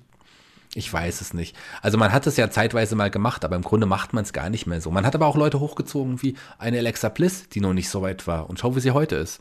Man hat einen Elias hochgezogen, der noch nicht so weit war. Und schau, wo er heute steht. Also man kann sich auch im Hauptroster entwickeln. Ja, es ist natürlich auch mal ein schwieriges Zeichen. Ne? Ich meine, wir, wir tun hier immer so ein bisschen so, als wenn wir so ein bisschen, äh, keine Ahnung, das, das Kicker-Manager-Spiel spielen. Weißt du, so den, den einen wechseln wir ein, den anderen wechseln wir aus. Aber das sind ja auch Menschen, die dahinter irgendwie stecken. Ne? Und für die wäre das natürlich auch echt ein, das wäre schon ein ziemlich hartes Zeichen, wenn man sagt, so übrigens, äh, Apollo Crews, du gehst jetzt wieder zurück zu NXT, weil du hast hier nichts gerissen.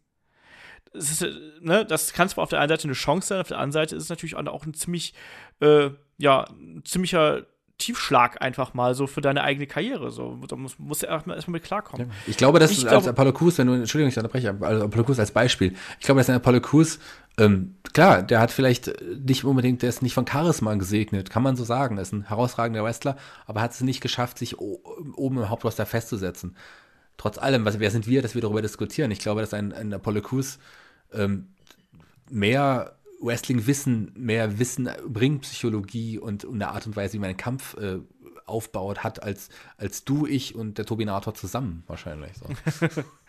ja, also deswegen, ich glaube, tatsächlich glaube ich, dass es manchen Wrestlern gut tun würde, nochmal in die Indies zu gehen, um einfach nochmal so ein bisschen neuen Einfluss zu kriegen und so ein bisschen raus aus dieser WWE-Maschine zu kommen. Ähm, aber Zurückstufen halte ich für nicht besonders klug und ähm, auch als, als komisches Zeichen. Auch sowohl an die Fans als auch an die Wrestler. Deswegen bin ich da bis jetzt noch nicht der Freund von und äh, bin auch mal gespannt, ob WWE das mal machen wird, weil Drew McIntyre sehe ich halt auch nicht so als Beispiel dafür. Ähm, dann fragte Tobi noch, ähm, wie gefällt euch das neue Theme von Shinsuke Nakamura? Und die gleiche Frage hat uns gerade übrigens auch noch der Nico per Mail eingeschickt. Shaggy, hast du das neue Theme angehört? Das ist ja ein bisschen mit, äh, ja, Vocals äh, geremixed Japanischen worden. Vocals auch vor allem auch, wenn ich es richtig äh, gehört habe. Ähm, ist großartig. Also ich bin ja ein riesen, riesen Fan des Original-Themes, äh, des, ja, Original sagt man jetzt schon, nach, nachdem es jetzt seit drei Tagen nicht mehr da ist, ähm, von, von Shinsuke Nakamura gewesen. Aber das ist tatsächlich ein Face-Theme. Also jetzt durch den, durch den Wechsel zum, durch, durch den Turn zum Heel fasst es einfach nochmal unglaublich viel besser und es hat den Charakter nochmal noch mal unterstrichen. Also ich finde es einen genialen Schachzug, ihm dieses neue Theme zu geben. Und wir werden sicherlich irgendwann mal wieder ein Face-Chins gesehen. Und was glaubst du, wie, wie, wie groß dann der Jubel sein wird, wenn sein altes Theme wieder auftaucht? Also schon, das war ein richtiger Weg und ich finde es gut und ich liebe das neue Theme. Äh, ja, ich muss dazu sagen, ich bin nicht so der große Freund von Remixes in irgendeiner Form von Teams. Ich finde es aber hier passend, weil es einfach zu dem Heal-Charakter äh, einfach passt und funktioniert. Ähm, das verhindert, also die, die Lyrics verhindern ja einfach, dass die Leute mitsingen. Genau. So, die können jetzt nicht mehr mitsingen und dadurch hast du dann ganz klar einen Heal-Charakter, der dann da in die Halle kommt und obendrein noch diese Geschichte mit dem äh, I don't speak English und so. Das hat man jetzt auch noch so ein bisschen mit aufgenommen. Also, ich finde das sehr gut und ich finde, das passt. Und ich glaube auch, das hat der Nico auch geschrieben, ähm, dass wenn Nakamura irgendwann wieder äh, Faceturn würde, dann würde er sich über eine Rückkehr des alten Teams freuen und ich glaube, das geht uns allen so. Und deswegen, für den Moment finde ich das geil. Kann man so machen, ist auch konsequent in sich. Das ist immer das, was ich bemängel, wenn es äh, Heel-Turns gibt, wenn derselbe Wrestler quasi mit denselben Klamotten, derselben Musik und demselben Auftritt quasi dann wieder zurückkommt als Bösewicht. Macht es keinen Sinn. Hier hat man es geändert, passt für mich, unterschreibe ich so. Ähm, der Philipp fragt per Facebook, die Frage lag schon ein bisschen länger hier rum, sorry dafür. Ähm, was würdet ihr von einer Fehde zwischen Goldust und Woken Matt Hardy halten? Shaggy. An, beantworte du die Frage erstmal. Ich glaube, wir sind da unterschiedlicher Meinung. Ähm, ich fände es grundsätzlich irgendwie mal ganz lustig, aber ich finde, dass der Goldust-Charakter momentan so weichgespült ist, dass man da nicht mehr so richtig viel rausholen kann. Jetzt du. Ich fände die Fehde geil. Ich glaube, die hat äh, auf jeden Fall Potenzial.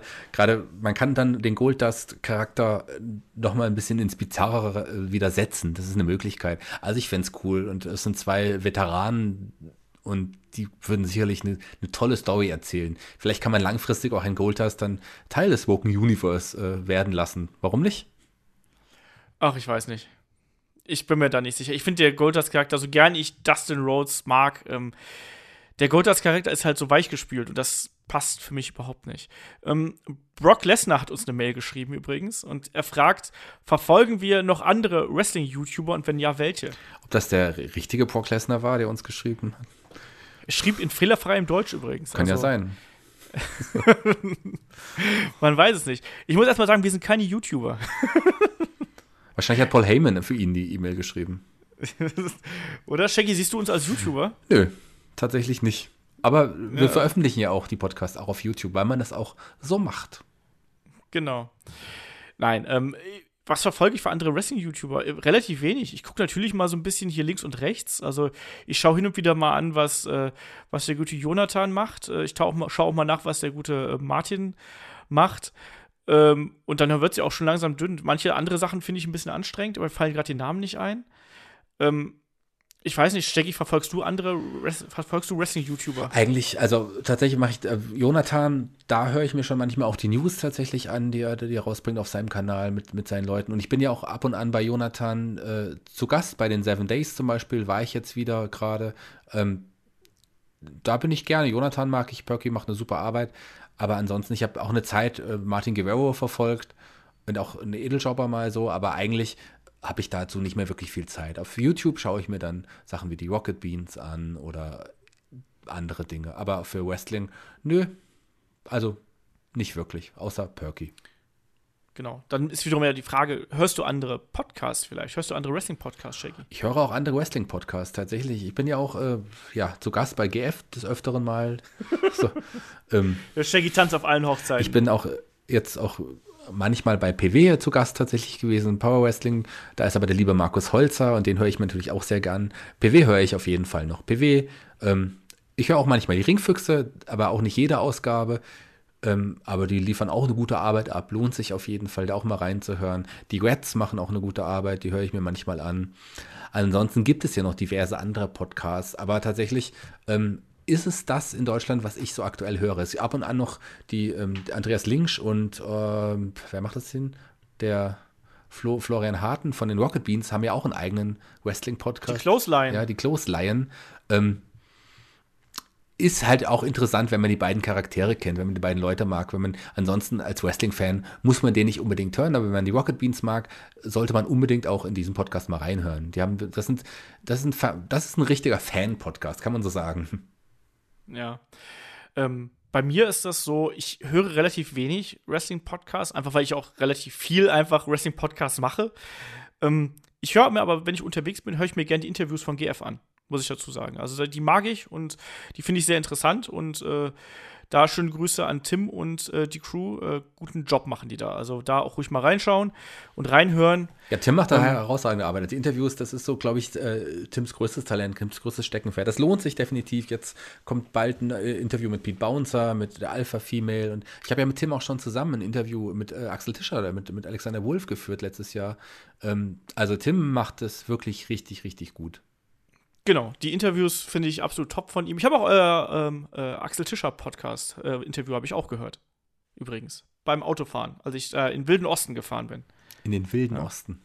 In den wilden Osten, als ich die Termine im Osten hatte. Ja, habe ich mir auch angehört. Das ist auch super. Also deswegen die Interviews mag ich da total gerne. Ähm, das macht Spaß dazu zu hören. Das ist so das, was ich dann als zusätzliches äh, Wrestling-Futter mir noch irgendwie aneigne. Ähm, der Jan fragt, ähm, auch wieder so eine, so eine negative Frage. Der fragt über Facebook, wer wird eurer Meinung nach als nächstes bei WWE äh, NXT entlassen, beziehungsweise wird die Promotion verlassen, Shaggy? Warum bekomme ich denn eine negative Frage gestellt? Weil du nun mal hier bist, Entschuldigung. Wer meiner Meinung nach als nächstes entlassen werden wird oder soll? Wird. Keine Ahnung. ich hoffe keiner ich tue mich da auch schwer. Ich meine, es gibt natürlich immer so Füllermaterial, was man jetzt mal lange nicht mehr gesehen hat. Also so von einem, äh, wie heißt es denn hier? Äh, hier Primo und Epico sind, glaube ich, immer noch unter Vertrag und man weiß nicht genau wieso. Oh, das sind, weil es ähm, gute Wrestler sind. Ja, aber wenn sie halt nicht auftreten, fragt man sich halt, warum sind sie denn da? Aber man weiß halt auch nicht, was die Backstage machen zum Beispiel. Ich, ich habe doch schon, ich habe doch einen Namen, den ich gerne entlassen wollen würde. Und zwar Booker T. Booker T. Nicht, dass ich Booker T nicht mag, ich will ihn aber nicht mehr hören. Und wenn er nicht mehr bei der WW unter Vertrag ist, ist die Chance groß, dass er auch nicht mehr als Kommentator eingesetzt wird. Deswegen, wenn es sein muss, dass jemand auf der Straße landet, dann jemand, der schon ordentlich Geld mit dem Wrestling gemacht hat, was ich davor nicht ausgehe, dann bitte Booker T. Ja, also ich tue mich da auch schwer. Ich glaube, ich kann mir zum Beispiel vorstellen, dass irgendwann ein Kane in absehbarer Zeit retiren wird und sagen wird, gut, ich werde jetzt Bürgermeister und bin bei WWE raus, weil er. Ja, aber den Jan hat ja auch entlassen. Aber Jan hat ja auch gefragt, wer äh, als so. nächstes NXT oder WWE äh, verlassen könnte. Ja. Also da wäre er zum Beispiel ein Kandidat. Ein Undertaker glaube ich noch nicht. Der kämpft noch bis er auseinanderfällt. Oh, noch zehn gute WrestleMania-Kämpfe vor sich. genau. Ähm, ich soll auch so, so ein Rhino, ich weiß nicht, ob ein Rhino auf ewig da jetzt noch bleibt, so in der Rolle. Ich glaube, wenn man einmal für Heath Slater eine andere Rolle gefunden hat, glaube ich, dann ist er auch jemand, der gehen könnte in irgendeiner Form. Ansonsten tue ich mich da auch schwer mit. Aber so ein Kane wäre jemand, der, bei dem ich sagen würde, der könnte einfach gehen, aber aus eigenen äh, Stücken. Ja. Dann fragt der Jan aber auch was Positives, Shaggy. Und zwar, wer könnte in näherer Zukunft von der WWE verpflichtet werden? Wir zum Beispiel von Headlock. Wir brauchen ja noch äh, ein bisschen Futter für das WWE Network, finde ich. Genau, da könnte man ja zum Beispiel auch für den deutschen Markt speziell die Headlock-Podcasts auf dem WWE Network äh, zeigen. Da könnte man. Schreibt der WWE mal eine Mail. Übrigens. Ich rufe mal Vince McMahon ganz kurz an. Warte. Ach ja. nee, mein Akku ist fast leer. Ähm, Mach ich später, wenn ich dran denke. Nee, ähm, dann würden wir uns auch vor der Kamera sehen. Das können wir mit allen den an, also Olaf und ich könnte man, könnte ich mir vor der Kamera gut durchaus vorstellen. Wir waren ja schon öfters vor der Kamera, aber die anderen Jungs aus Headlock, die will man, glaube ich, nicht vor der Kamera sehen. Pfui, jetzt hoffst du, dass die anderen uns nicht hören hier. Die hören doch nicht unseren Podcast. Wahrscheinlich nicht, das stimmt sogar. Ähm, ja, jetzt mal Spaß beiseite. Wen kannst du dir da vorstellen? Ja, ich muss es halt auch sagen, aber ein, ein Walter, der wäre schon eine Ja. Bereicherung. Das, aber, und ein, ein Matt Riddle, wenn vielleicht die Wellness Policy ein bisschen anders angesehen wird, ist es definitiv auch eine Bereicherung in der WWE. Ja, Keith Lee ja genauso. Da ist ja auch noch nicht noch nichts 100% irgendwie. Das ist auch so ein Kandidat, den ich mir da gut vorstellen könnte. Der Jonah Rock, der hat mich auch total überzeugt beim Karat. Mich nicht. Mich total, aber auch nur, wenn er mit seinem Theme, das er da hatte, das war mein Song des Karats-Wochenendes. Okay. Ja, ich weiß nicht. Also ich glaube, das sind da so die, die naheliegenden Kandidaten, oder? Ein Matt Riddle gehört eigentlich zu WWE, einen, äh, einen Walter. Tony Storm. Tony Storm, ja, klar. Gibt's genug. Also ich, ich halte Keith Lee als nächsten Kandidaten für sehr wahrscheinlich. So. Tja, definitiv auch eine Bereicherung, aber werden wir sehen. Schauen wir mal. Äh, der Jan fragt noch: äh, Seht ihr einen weiteren, äh, ein weiteres Wachstum der Undisputed Era oder läuft es zu einem äh, Ring of Honor Stable hinaus?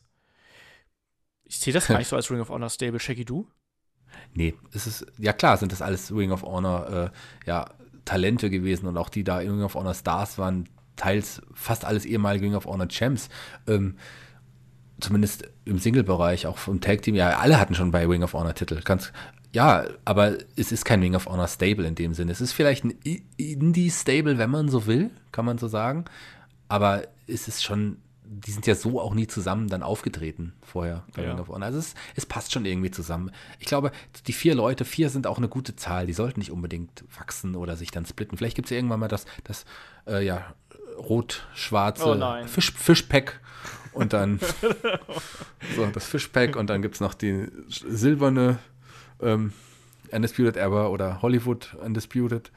Nee, ich, so wie sie sind, ich finde sie jetzt gerade auch mit dem Zuwachs durch Waterwick Strong so unterhaltsam und gut wie nie zuvor. Ich finde, das ist eine, das, die könnten auf jeden Fall NXT jetzt ihren Stempel aufdrücken. Ja, ich glaube auch, dass das dass man das bei den vier Leuten belassen sollte, die jetzt da drin sind. Ich meine, Bobby Fish ist ja eh erstmal verletzt, also sprich sind es erstmal drei aktive. Ähm, ich würde das erstmal dabei belassen und auch diese Verbindung mit Ring of Honor, ja, die waren da nun mal alle. Ist halt nun mal so, aber ich glaube auch nicht, dass WWE jetzt sagt, Mann, wir machen jetzt ein Ring of Honor Stable, weil Ring of Honor ist das, was wir machen wollen. So, nein, sondern die wollen einfach, die haben gesehen, die Jungs, die passen halt irgendwie zusammen. Der Roderick Strong haben sie jetzt vielleicht damit reingeworfen, um den Stable zu stärken, hat aber auch innerhalb der Geschichte irgendwie funktioniert und gleicht jetzt eben auch den Ausfall von Kyle O'Reilly aus. Also, äh, Kyle O'Reilly, von Bobby Fish aus, Quatsch. Ähm, von daher, das passt doch. Also, und ich finde auch, wie Shaggy schon gesagt hat, vier Leute sollten es bleiben, weil wenn es größer wird, haben wir so ein NWO-Ding, das muss nicht sein. Fünf Leute ist direkt wieder zu viel, sechs erst recht. Vier ist eine gute Zahl, gerade wenn jetzt einer ausfällt.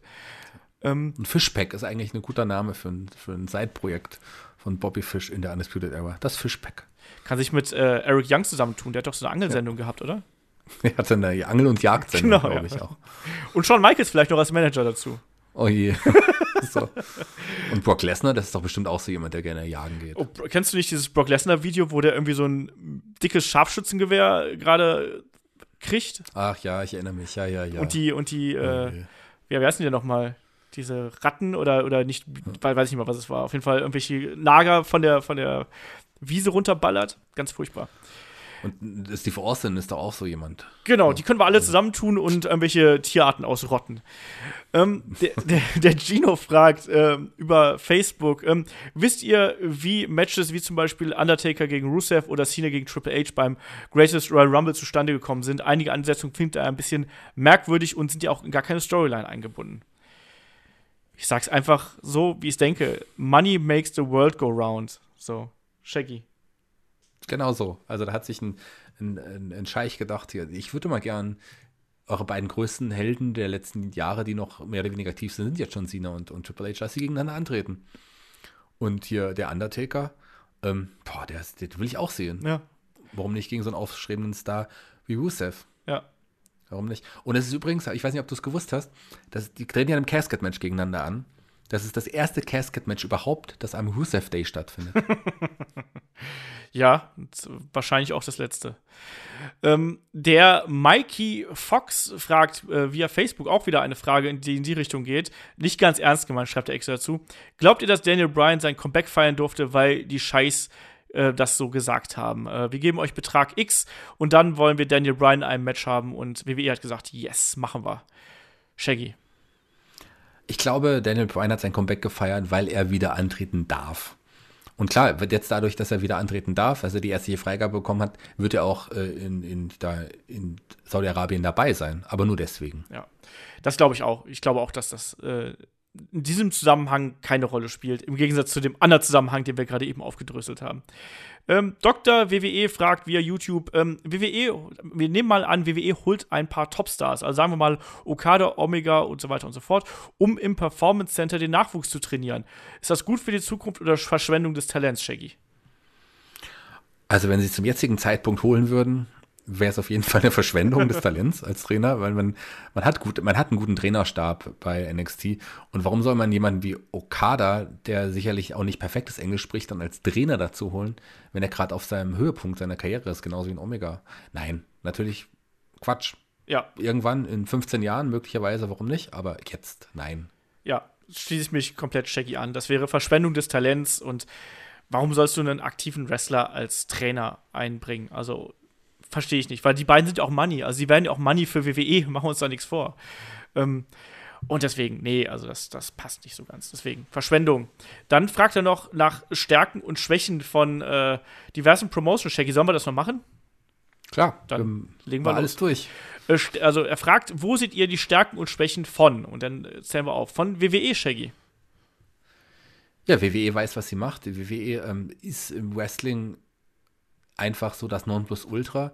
Das wissen sie auch, äh, das nutzen sie auch. Das ist aber manchmal auch die Schwäche, glaube ich, dass sie ähm, sich einfach zu selbstbewusst sind. Auf der anderen Seite gehen sie auch mit der Zeit und wie gesagt, liefern sie aktuell das beste Indie-Produkt, aber bauen mit NXT und auch mit dem Performance Center einfach auch gerade Nachwuchs auf und äh, die können einfach, die haben das Geld und können sagen, so, das machen wir, weil wir die WWE sind. Ja, zu dem, was Shaggy sagt, Stärken die beste Vermarktung mit Abstand, die beste Präsentation und äh, wahrscheinlich auch der professionellste Haufen, den man da so finden kann. Äh, Schwächen ganz klar, ähm, ja, dass der Laden einfach inzwischen, glaube ich, auch viel zu groß ist und teilweise auch da ein bisschen zu unübersichtlich und äh, manche Wege vielleicht auch zu lang sind und vielleicht auch ein paar alte Zöpfe langsam abgeschnitten werden sollten. Ähm, ja, aber gleichzeitig, ich muss das jetzt mal sagen, ich habe es glaube ich noch gar nicht gesagt, weil ich mich noch nie zu WrestleMania geäußert hatte. Ich war ja, als ich damals gesehen habe, ich musste es ja auch in mehrere, mehrere Tage verstreut schauen, weil ich es vorher nicht geschafft habe. Ich war ja alles andere als begeistert von WrestleMania. Ich habe es mir dann nochmal am Stück angeschaut und ah, musste meine Meinung dann tatsächlich wieder revidieren. Klar ist vielleicht die letzte Stunde nicht die stärkste in der WWE-Geschichte, alles andere als das, aber so WWE, das WrestleMania selber an sich, ähm, war schon ein richtig geiler Event mit allem drum und dran, mit der Arena, mit dem Aufbau der Arena. Das war schon super. Und so ein Kampf, dass ein Kampf wie ähm, Ronda Rousey und Kurt Engel, den man eigentlich gar nicht mehr sehen wollte, gegen Triple H und, äh, und Stephanie McMahon, also im Grunde drei, zwei Leute, die gar keine Wrestler sind, zwei Frauen, zwei Männer, einer, der weit über seinem Zinni drüber ist, einer, der auch eigentlich schon drüber ist, dann wahrscheinlich das Wrestling Entertainment Match des Jahres abliefern, das ist schon was ganz Besonderes. Ich habe mich sehr, sehr unterhalten gefühlt bei dem Match. Das war schon großartig. Und genau dafür ist die WWE stark. Wrestling Entertainment. Ja. Damit kann niemand ist besser als die WWE. Noch nie gewesen. So, wenn wir jetzt hier die ganze Promotion so lange in aller Gänze hier bearbeiten, dann sind wir aber noch ein bisschen dran. Ach, äh, ach bei der anderen geht's schneller. Äh, Stärken und Schwächen von New Japan, Shaggy. Ähm, ja, Schwäche ist sicherlich, äh, dass das einfach, die haben nicht so Showcases, wie es die WWE macht. Also im Entertainment-Bereich ist es, äh, da ist, sind sie schwächer aufgestellt. Ähm, die Art und Weise der Präsentation ist gewöhnungsbedürftig. Entweder ist man Fan davon oder man mag es halt überhaupt nicht. Aber Stärke sind definitiv die unglaublich, unglaublich geile Squaster, die Art und Weise, ähm, Fäden, äh, neue Fäden zu erzählen oder generell Geschichten im Ring zu erzählen, Geschichten zu erzählen. Und natürlich die Kämpfe sind stark. Ja. Äh, Schwäche sehe ich aktuell noch New Japan World, rein von der, von der Menüführung her. was Shaggy gesagt hat, äh, zu den Stärken absolut das stärkste In-Ring-Produkt, was du aktuell weltweit finden kannst. Ähm, eine sehr einfache, minimalistische Art, Geschichten zu erzählen, aber trotzdem sehr clever. Ähm, und Schwäche zugleich aber auch, dass es eben noch immer sehr japanisch ist. Und das meine ich, das meine ich als Stärke und als Schwäche eigentlich, weil es natürlich eigentlich das Produkt auch interessant macht, aber für viele eben auch abschreckend wirkt. So, äh, Stärken und Schwächen von Lucha Underground, Shaggy. Ähm, interessantes neues Konzept gewesen vor ein paar Jahren. Super spannend, die Art und Weise, ja, seriell Wrestling zu erzählen. Sowas gab es vorher noch nicht wirklich. Also Anleihen an Wrestling Society X vielleicht, aber nochmal alles nochmal viel besser perfektioniert, was es damals gab. Also ich mochte die ersten, den Teil der ersten Staffel unglaublich gerne, aber irgendwie war mir das dann zu viel. Also das ist gleichzeitig auch die Schwäche. Dieses Produkt äh, hat eine neue Nische geschaffen, aber entwickelt sich meiner Meinung nach auch gar nicht mehr so weiter. Also man, es ist so, wie es ist am Anfang war, nur, nur äh, nicht mehr so interessant für mich. Ja, unterschreibe ich äh, so komplett. Ich finde auch, dass Lucha Underground durch seine Präsentation einen Wrestling weitergebracht hat. Also sprich, wie du es gerade gesagt hast, also Serien und Filme äh, und, und Wrestling quasi näher aneinander gebracht hat, als man das bisher kannte. Ähm, zugleich aber auch eben ein sehr lautes Produkt ist in sich und sehr unruhiges Produkt. Und das ist auch was, was für mich eine Schwäche ist. Also du musst halt wirklich dabei sein, damit du äh, das genießen kannst. Und manchmal ist mir das auch ein bisschen zu viel. Ich kann mir nicht drei Folgen Lucha Underground hintereinander angucken, ähm, ohne dass meine Ohren bluten oder meine Augen bluten. Und das ist vielleicht auch ein bisschen viel, aber der In-Ring-Effort und die, und die Arbeit, die da gemacht wird, die ist meistens sehr, sehr gut. Manche Sachen brauche ich nicht und manche Sachen sind auch ein bisschen trashig, aber das ist halt dann eben Geschmackssache. Aber an sich ein sehr kreatives Produkt, ähm, was äh, ja, was einfach, wie du gesagt hast, eine Nische neu geschaffen hat eigentlich. Stärken und Schwächen von WXW, Shaggy. Stärke auf jeden Fall ähm, die, die Vision, die dahinter steckt. Man hat einen langfristigen Plan und setzt den sukzessive um. Baut ein Fundament, um alles größer zu machen, baut, will, will mehr Menschen die Möglichkeit bieten, vom Wrestling zu leben und man wächst stetig und man wächst gut. Man hat Leute mit, mit gutem Verstand dahinter, die eine Vision haben, wie sie auch die wissen, was sie machen. Und das ist schon großartig. Eine Schwäche ist sicherlich, ähm, dass man nicht das Geld hat, wirklich Talente, die man, die groß werden, auch zu halten. Da ist es einfach so. Also man, man entwickelt die Wrestler weiter, aber irgendwann, wenn sie wirklich auf dem Level sind, dann werden die weggekauft. Ja, also das, wie soll man sagen, die fehlende finanzielle Basis ist sicherlich eine Schwäche von WXW, aber das kann man ihr halt nicht vorwerfen. Genauso wie es auch natürlich noch für so eine kleine Liga auch immer noch Schwächen in, äh, ja, kann in der, in der Präsentation und in der Organisation gibt, weil es auch ganz viel Learning by Doing ist. Ich meine, das ist auch jetzt im Vergleich zu früher halt schon alles um Welten besser geworden, aber zum Beispiel Schwächen der Präsentation sehe ich beispielsweise bei WXW Now, dass du eben nicht das Geld hast, um die Themes einzukaufen als Beispiel in, innerhalb der, der Pay-Per-Views. Stärken, ich finde das Storytelling von WXW unfassbar stark.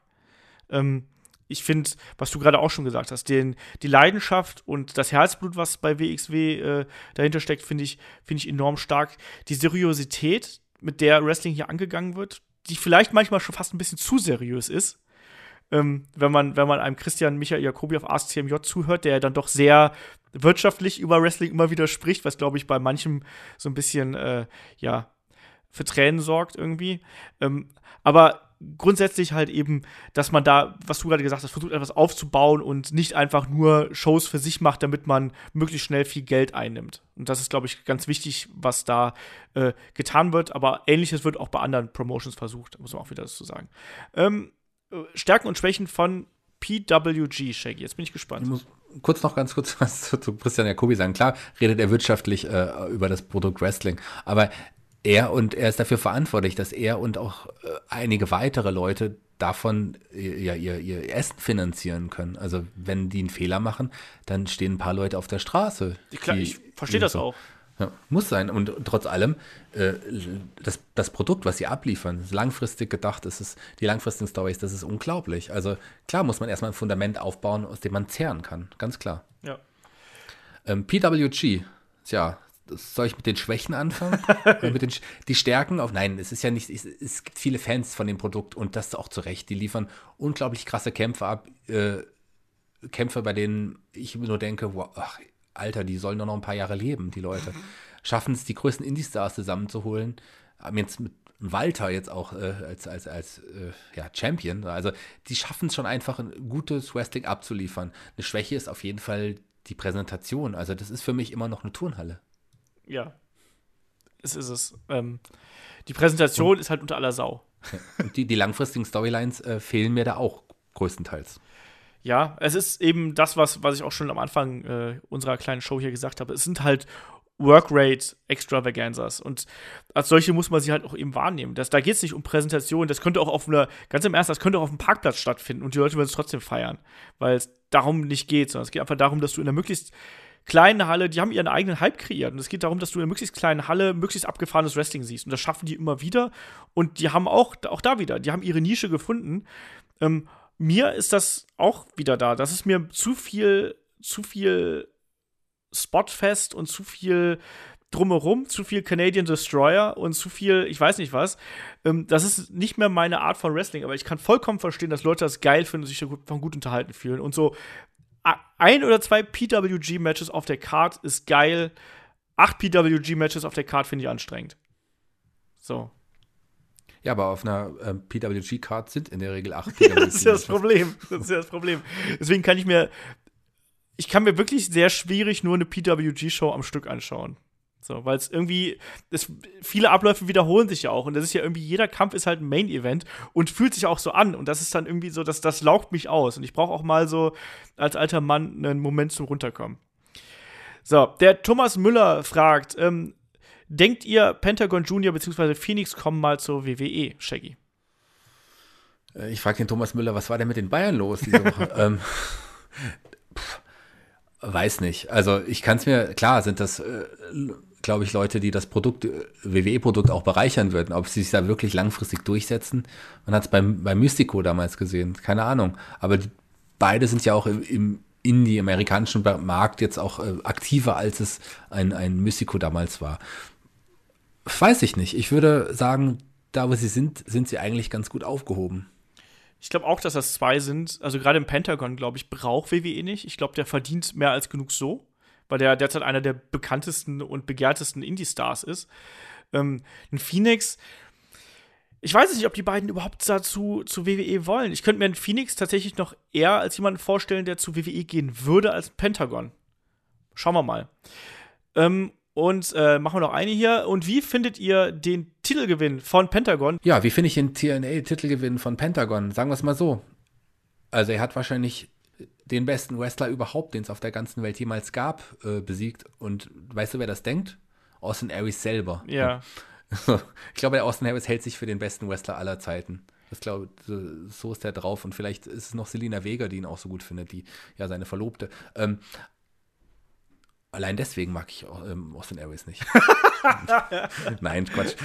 Äh, ich weiß nicht. Es ist, es ist glaube ich, nur gewesen, um mal kurz ein bisschen, äh, ja, ein bisschen Presse zu generieren für TNA. Ansonsten äh, weiß, wüsste ich nicht, dass Pentagon langfristig bei TNA bleiben würde. Das könnte ich mir auch nicht vorstellen. Also von daher habe ich, glaube ich, jetzt länger als über die Frage nachgedacht als, als vorher, weil es mir eigentlich auch egal ist. So. Ähm, ich persönlich fand den Titelgewinn überraschend. Ich glaube, das war jetzt einfach auch nur, um so ein bisschen Bass zu kreieren und jetzt dann eben, ja, das war ja so eine kleine Partnerschaft zwischen Impact und Lucha. Wahrscheinlich war es auch so ein kleiner Gefallen, ähm, weil man da, da auch so ein bisschen eingesprungen ist äh, für einen gewissen Alberto, äh, den Patronen.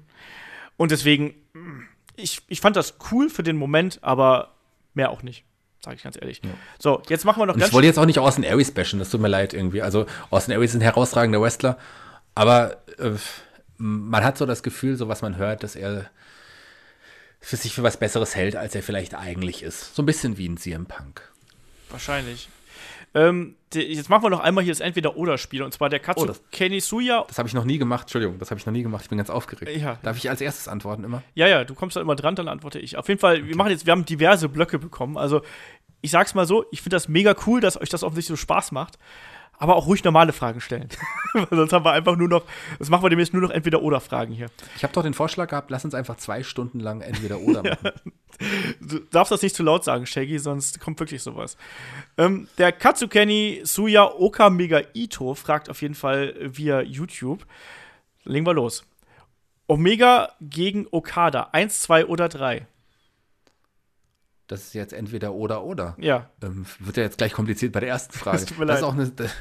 Äh, also ganz ehrlich, das ist gehört zusammen. Das ist irgendwie eine Geschichte, die zusammengehört. Ich kann da nicht eins hervor, her, herausheben, weil es einfach über drei Kämpfe, drei grundverschiedene Geschichten erzählt werden, die irgendwann zu einer großen Geschichte und im großen Finale münden werden. Das gehört alles zusammen. Von den Kämpfen her vielleicht eins. Ich stimme dir dazu und sage zwei. Ähm, G1 Climax oder Karat? Ähm, ich ganz klar Karat, einfach weil ich, weil ich da mehr involviert bin und war auch, weil ich beim G1 Climax, das dauert ja mehrere Wochen fast. Ja. Und da werde ich, glaube ich, dann tatsächlich irgendeine Leberentzündung. Ja, ähm, stimme ich dir zu. Äh, vor allem wegen halt der Länge und der Masse an Events bin ich da Ah, bei nicht, nicht wegen der Leberentzündung. Okay. Nee, nicht wegen der. Ich muss ja immer arbeiten. Ich bin ja immer der, der vor der Kamera steht dann. Ähm, Handball oder Basketball, Shaggy? Egal. Was scha scha schaust du nicht und spielst nicht? Weder noch. Ah, dann sag ich Basketball. Darts oder Snooker, Shaggy? Ähm, ja, ganz früh habe ich Snooker tatsächlich verfolgt. Ähm, schau ab und an Darts, weil es coole Stimmung ist, aber eigentlich ist mir egal. Äh, Asuka, oh nee, was muss ich erstmal sagen, was ich mache? Äh, Darts. Ähm, Asuka oder Kairi Sane? Das ist aber schwer heute. ähm, aktuell Aska. Du machst so ein spontan Spontanistenprogramm und äh, tust dich hier so schwer. Ja, da im Publikum, wenn ich, übrigens, äh, wenn wir das ausstrahlen, ist mein, unser erster Abend für das Programm schon hinter uns, ausverkauftes Haus, übrigens sehr, sehr cool, aber da ruft ja keiner aus dem Publikum, Asuka oder Kairi Sane, Soll ich mich vielleicht mal ins Publikum setzen? mach das. Ähm, ich sage Asuka. Drew McIntyre oder Drew Galloway? McIntyre. McIntyre. Butter oder David Starr? Der ist ein Gag für mich. Äh, ich sage David Starr. Ich sag auch David Starr, ich mag auch keine Butter, Ja, ich finde David Starr besser, als Olaf ihn findet. Ich muss ja da gerade ganz kurz so eine Lanze brechen. Ich habe jetzt ja, ich habe ja schon sehr viel ähm, über David Starr gemotzt, aber ich habe jetzt letztens beim äh, beim Karat, äh, Quatsch, beim Karat, beim äh, Shotgun-Tapings hier in Köln habe ich David Starr gegen Zack Saber gesehen. Und wie schon das Finale beim Karat, wo ich auch gesagt habe, das war vermutlich das beste Match von David Starr, abgesehen davon, dass es halt eben ein bisschen viel war gegen Ende, habe ich da jetzt nochmal gesagt, es war das beste Match von David Starr. Also, ich weiß nicht, was er macht, aber er macht auf jeden Fall etwas, das mir, das meinen Hass auf ihn ein bisschen schmälert. Er ist ein guter Wrestler, er ist ein sehr guter Wrestler und er ist sehr charismatisch, das ist es vielleicht. Ich- Und Butter ist scheiße. Ja, aber er springt halt auch weniger aus dem Ring als sonst. Also vielleicht liegt es auch einfach daran. Ähm, Ich glaube, warten wir noch ein Jahr und dann wird Olaf auch sagen, oh, Butter ist gar nicht so schlecht. ähm, Miss und Morrison oder Miss und R-Truth? Wenn man es auf einen Kampf runterbricht, Miss und R-Truth, ansonsten ganz klar Miss und Morrison. Miss und Morrison. Young Bucks oder Team Ringkampf? Ringkampf. Canadian Destroyer oder Du, was ist Frankensteiner? mit dir? Ach so? Entschuldigung, ähm, äh, Sag mal laut Young Bucks, nein. Nein, äh, Ringkampf natürlich. Ich dachte, das wäre schon so. Ich muss das nicht mehr beantworten, das weiß eh jeder. Ähm, Canadian Destroyer oder Frankensteiner? Frankensteiner. Und zwar von Scott Steiner, vom Big Papa Pump gesprungen. Genau, jetzt so wie beim äh, bei äh, äh, Impact Redemption jetzt zuletzt. Genau. Ja, äh, schließe ich mich an, auch der Frankensteiner. Der Canadian Destroyer ist geil, aber der ist viel zu gefährlich. Ja, den will ich eigentlich nicht sehen. Reicht auch irgendwie mit dem Canadian Destroyer, sag ich mal. Ja, sollen wir doch oder sollen wir ganz schnell einen Block Ja. machen? Der Gino hat noch einen, hat ja noch so einen ganzen Block eingeschrieben. Komm, das, das sind noch mal so sechs, sieben, acht Stück. Äh, Go to Sleep oder F5? Zeigt, kennt er auch den F5? Das wusste ich gar nicht. ähm, pff, go to sleep. F5. Ähm, Michael Cole oder JR? Früher JR, heute Michael Cole. Äh, früher JR, heute keinen von beiden. Ähm, Matt Hardy oder Edge? Edge. Ahmed Hardy ist eigentlich auch cool inzwischen. Viel cooler als ihn als früher. Das stimmt. Äh, aber trotzdem bleibe ich bei Edge. Äh, RKO oder Spear? Out of nowhere? Beide.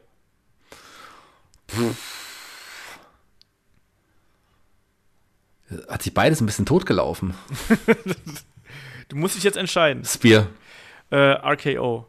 Ähm, IC oder US-Title? IC. Ja, IC. Ring of Honor oder New Japan? New Japan. Ja, New Japan. Äh, New Day oder Rusev Day? Rusev Day. Ah, da, da tue ich mir auch schwer mit. Ich, na, Also in Englisch, ganz klar. Das ist der, der das erste Mal Rusev Day ausgesprochen und gesungen hat. ja, ich sag mal New Day, komm, nur rein, rein damit ich dagegen bin. Äh, Asuka Lock oder Figure 4? Figure 4 ist aber der, die Aktion, äh, die, die Ric Flair immer gezeigt hat. Genau, eigentlich ist wär's der der- Figure 8. Genau, eigentlich wär's der Oder? Figure 8, genau. Daska Lock. Ich sag äh, Figure 4 und Figure 8, also Figure 12 quasi. Okay, dann, dann gegen, gegen Figure 12. hätte- Da, Figure 12 hätte ich auch gesagt. So, und damit äh, würde ich sagen, sind wir hier erstmal durch mit der lustigen Fragenrunde. Wir haben ja noch ein paar Fragen äh, auf Halde. Also, äh, der Kifi zum Beispiel hat noch was geschrieben. Äh, Sheldon Cooper hat uns auch geschrieben. Wir haben sehr viele prominente Hörer anscheinend. Ähm, und da, die werden wir aber dann auch in den nächsten äh, Ausgaben dann beantworten. Da ist der Shaggy auch wieder mit dabei. Und Ja. Ja, natürlich. Und äh, wenn ihr das hier mögt, was wir hier machen, schaut auf Patreon vorbei und unterstützt uns da, patreon.com slash headlock.de. Äh, wir freuen uns da sehr drüber und vor allem dient das natürlich auch dazu, den Podcast hier noch ein bisschen besser, schöner und äh, größer zu machen. Also wir arbeiten da stetig dran und äh, sollten auch bald die äh, ersten Shirts an unsere äh, Legenden-Unterstützer rausgehen. Das ist zum Beispiel etwas, womit wir den Podcast noch schöner machen können. Ähm, ja, unterstützt. T-Shirts. Genau, T-Shirts. Man kann nie genug T-Shirts haben. Und äh, unterstützt uns da, wir freuen uns darüber. Und nächste Woche geht es weiter, da sprechen wir über das Tag Team Wrestling. Und zwar die besten Teams, die besten Matches und warum macht Tag Team Wrestling eigentlich so besonders viel Spaß. Da ist der Shaggy auch wieder dabei. Ich bin dabei, der David ist dabei. Ich glaube, das läuft. Ich freue mich. Ansonsten, wenn ihr nicht genug von uns oder mir bekommen könnt, ich weiß nicht, ob ich schon mal erwähnt habe, die Giganten Folge 4 ist jetzt bald draußen. Nächste Woche kommt sie raus. Thema Hörspiele oder hinterlasst ein Like auf der Giganten Facebook-Seite, abonniert die Giganten, aber hört vor allem auf jeden Fall jede Folge von Headlock. Genau.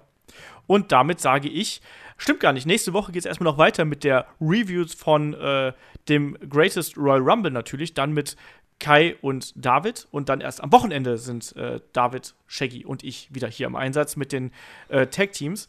Ja, auf jeden Fall volles Programm. Wir sagen Dankeschön fürs Zuhören und bis zum nächsten Mal. Tschüss.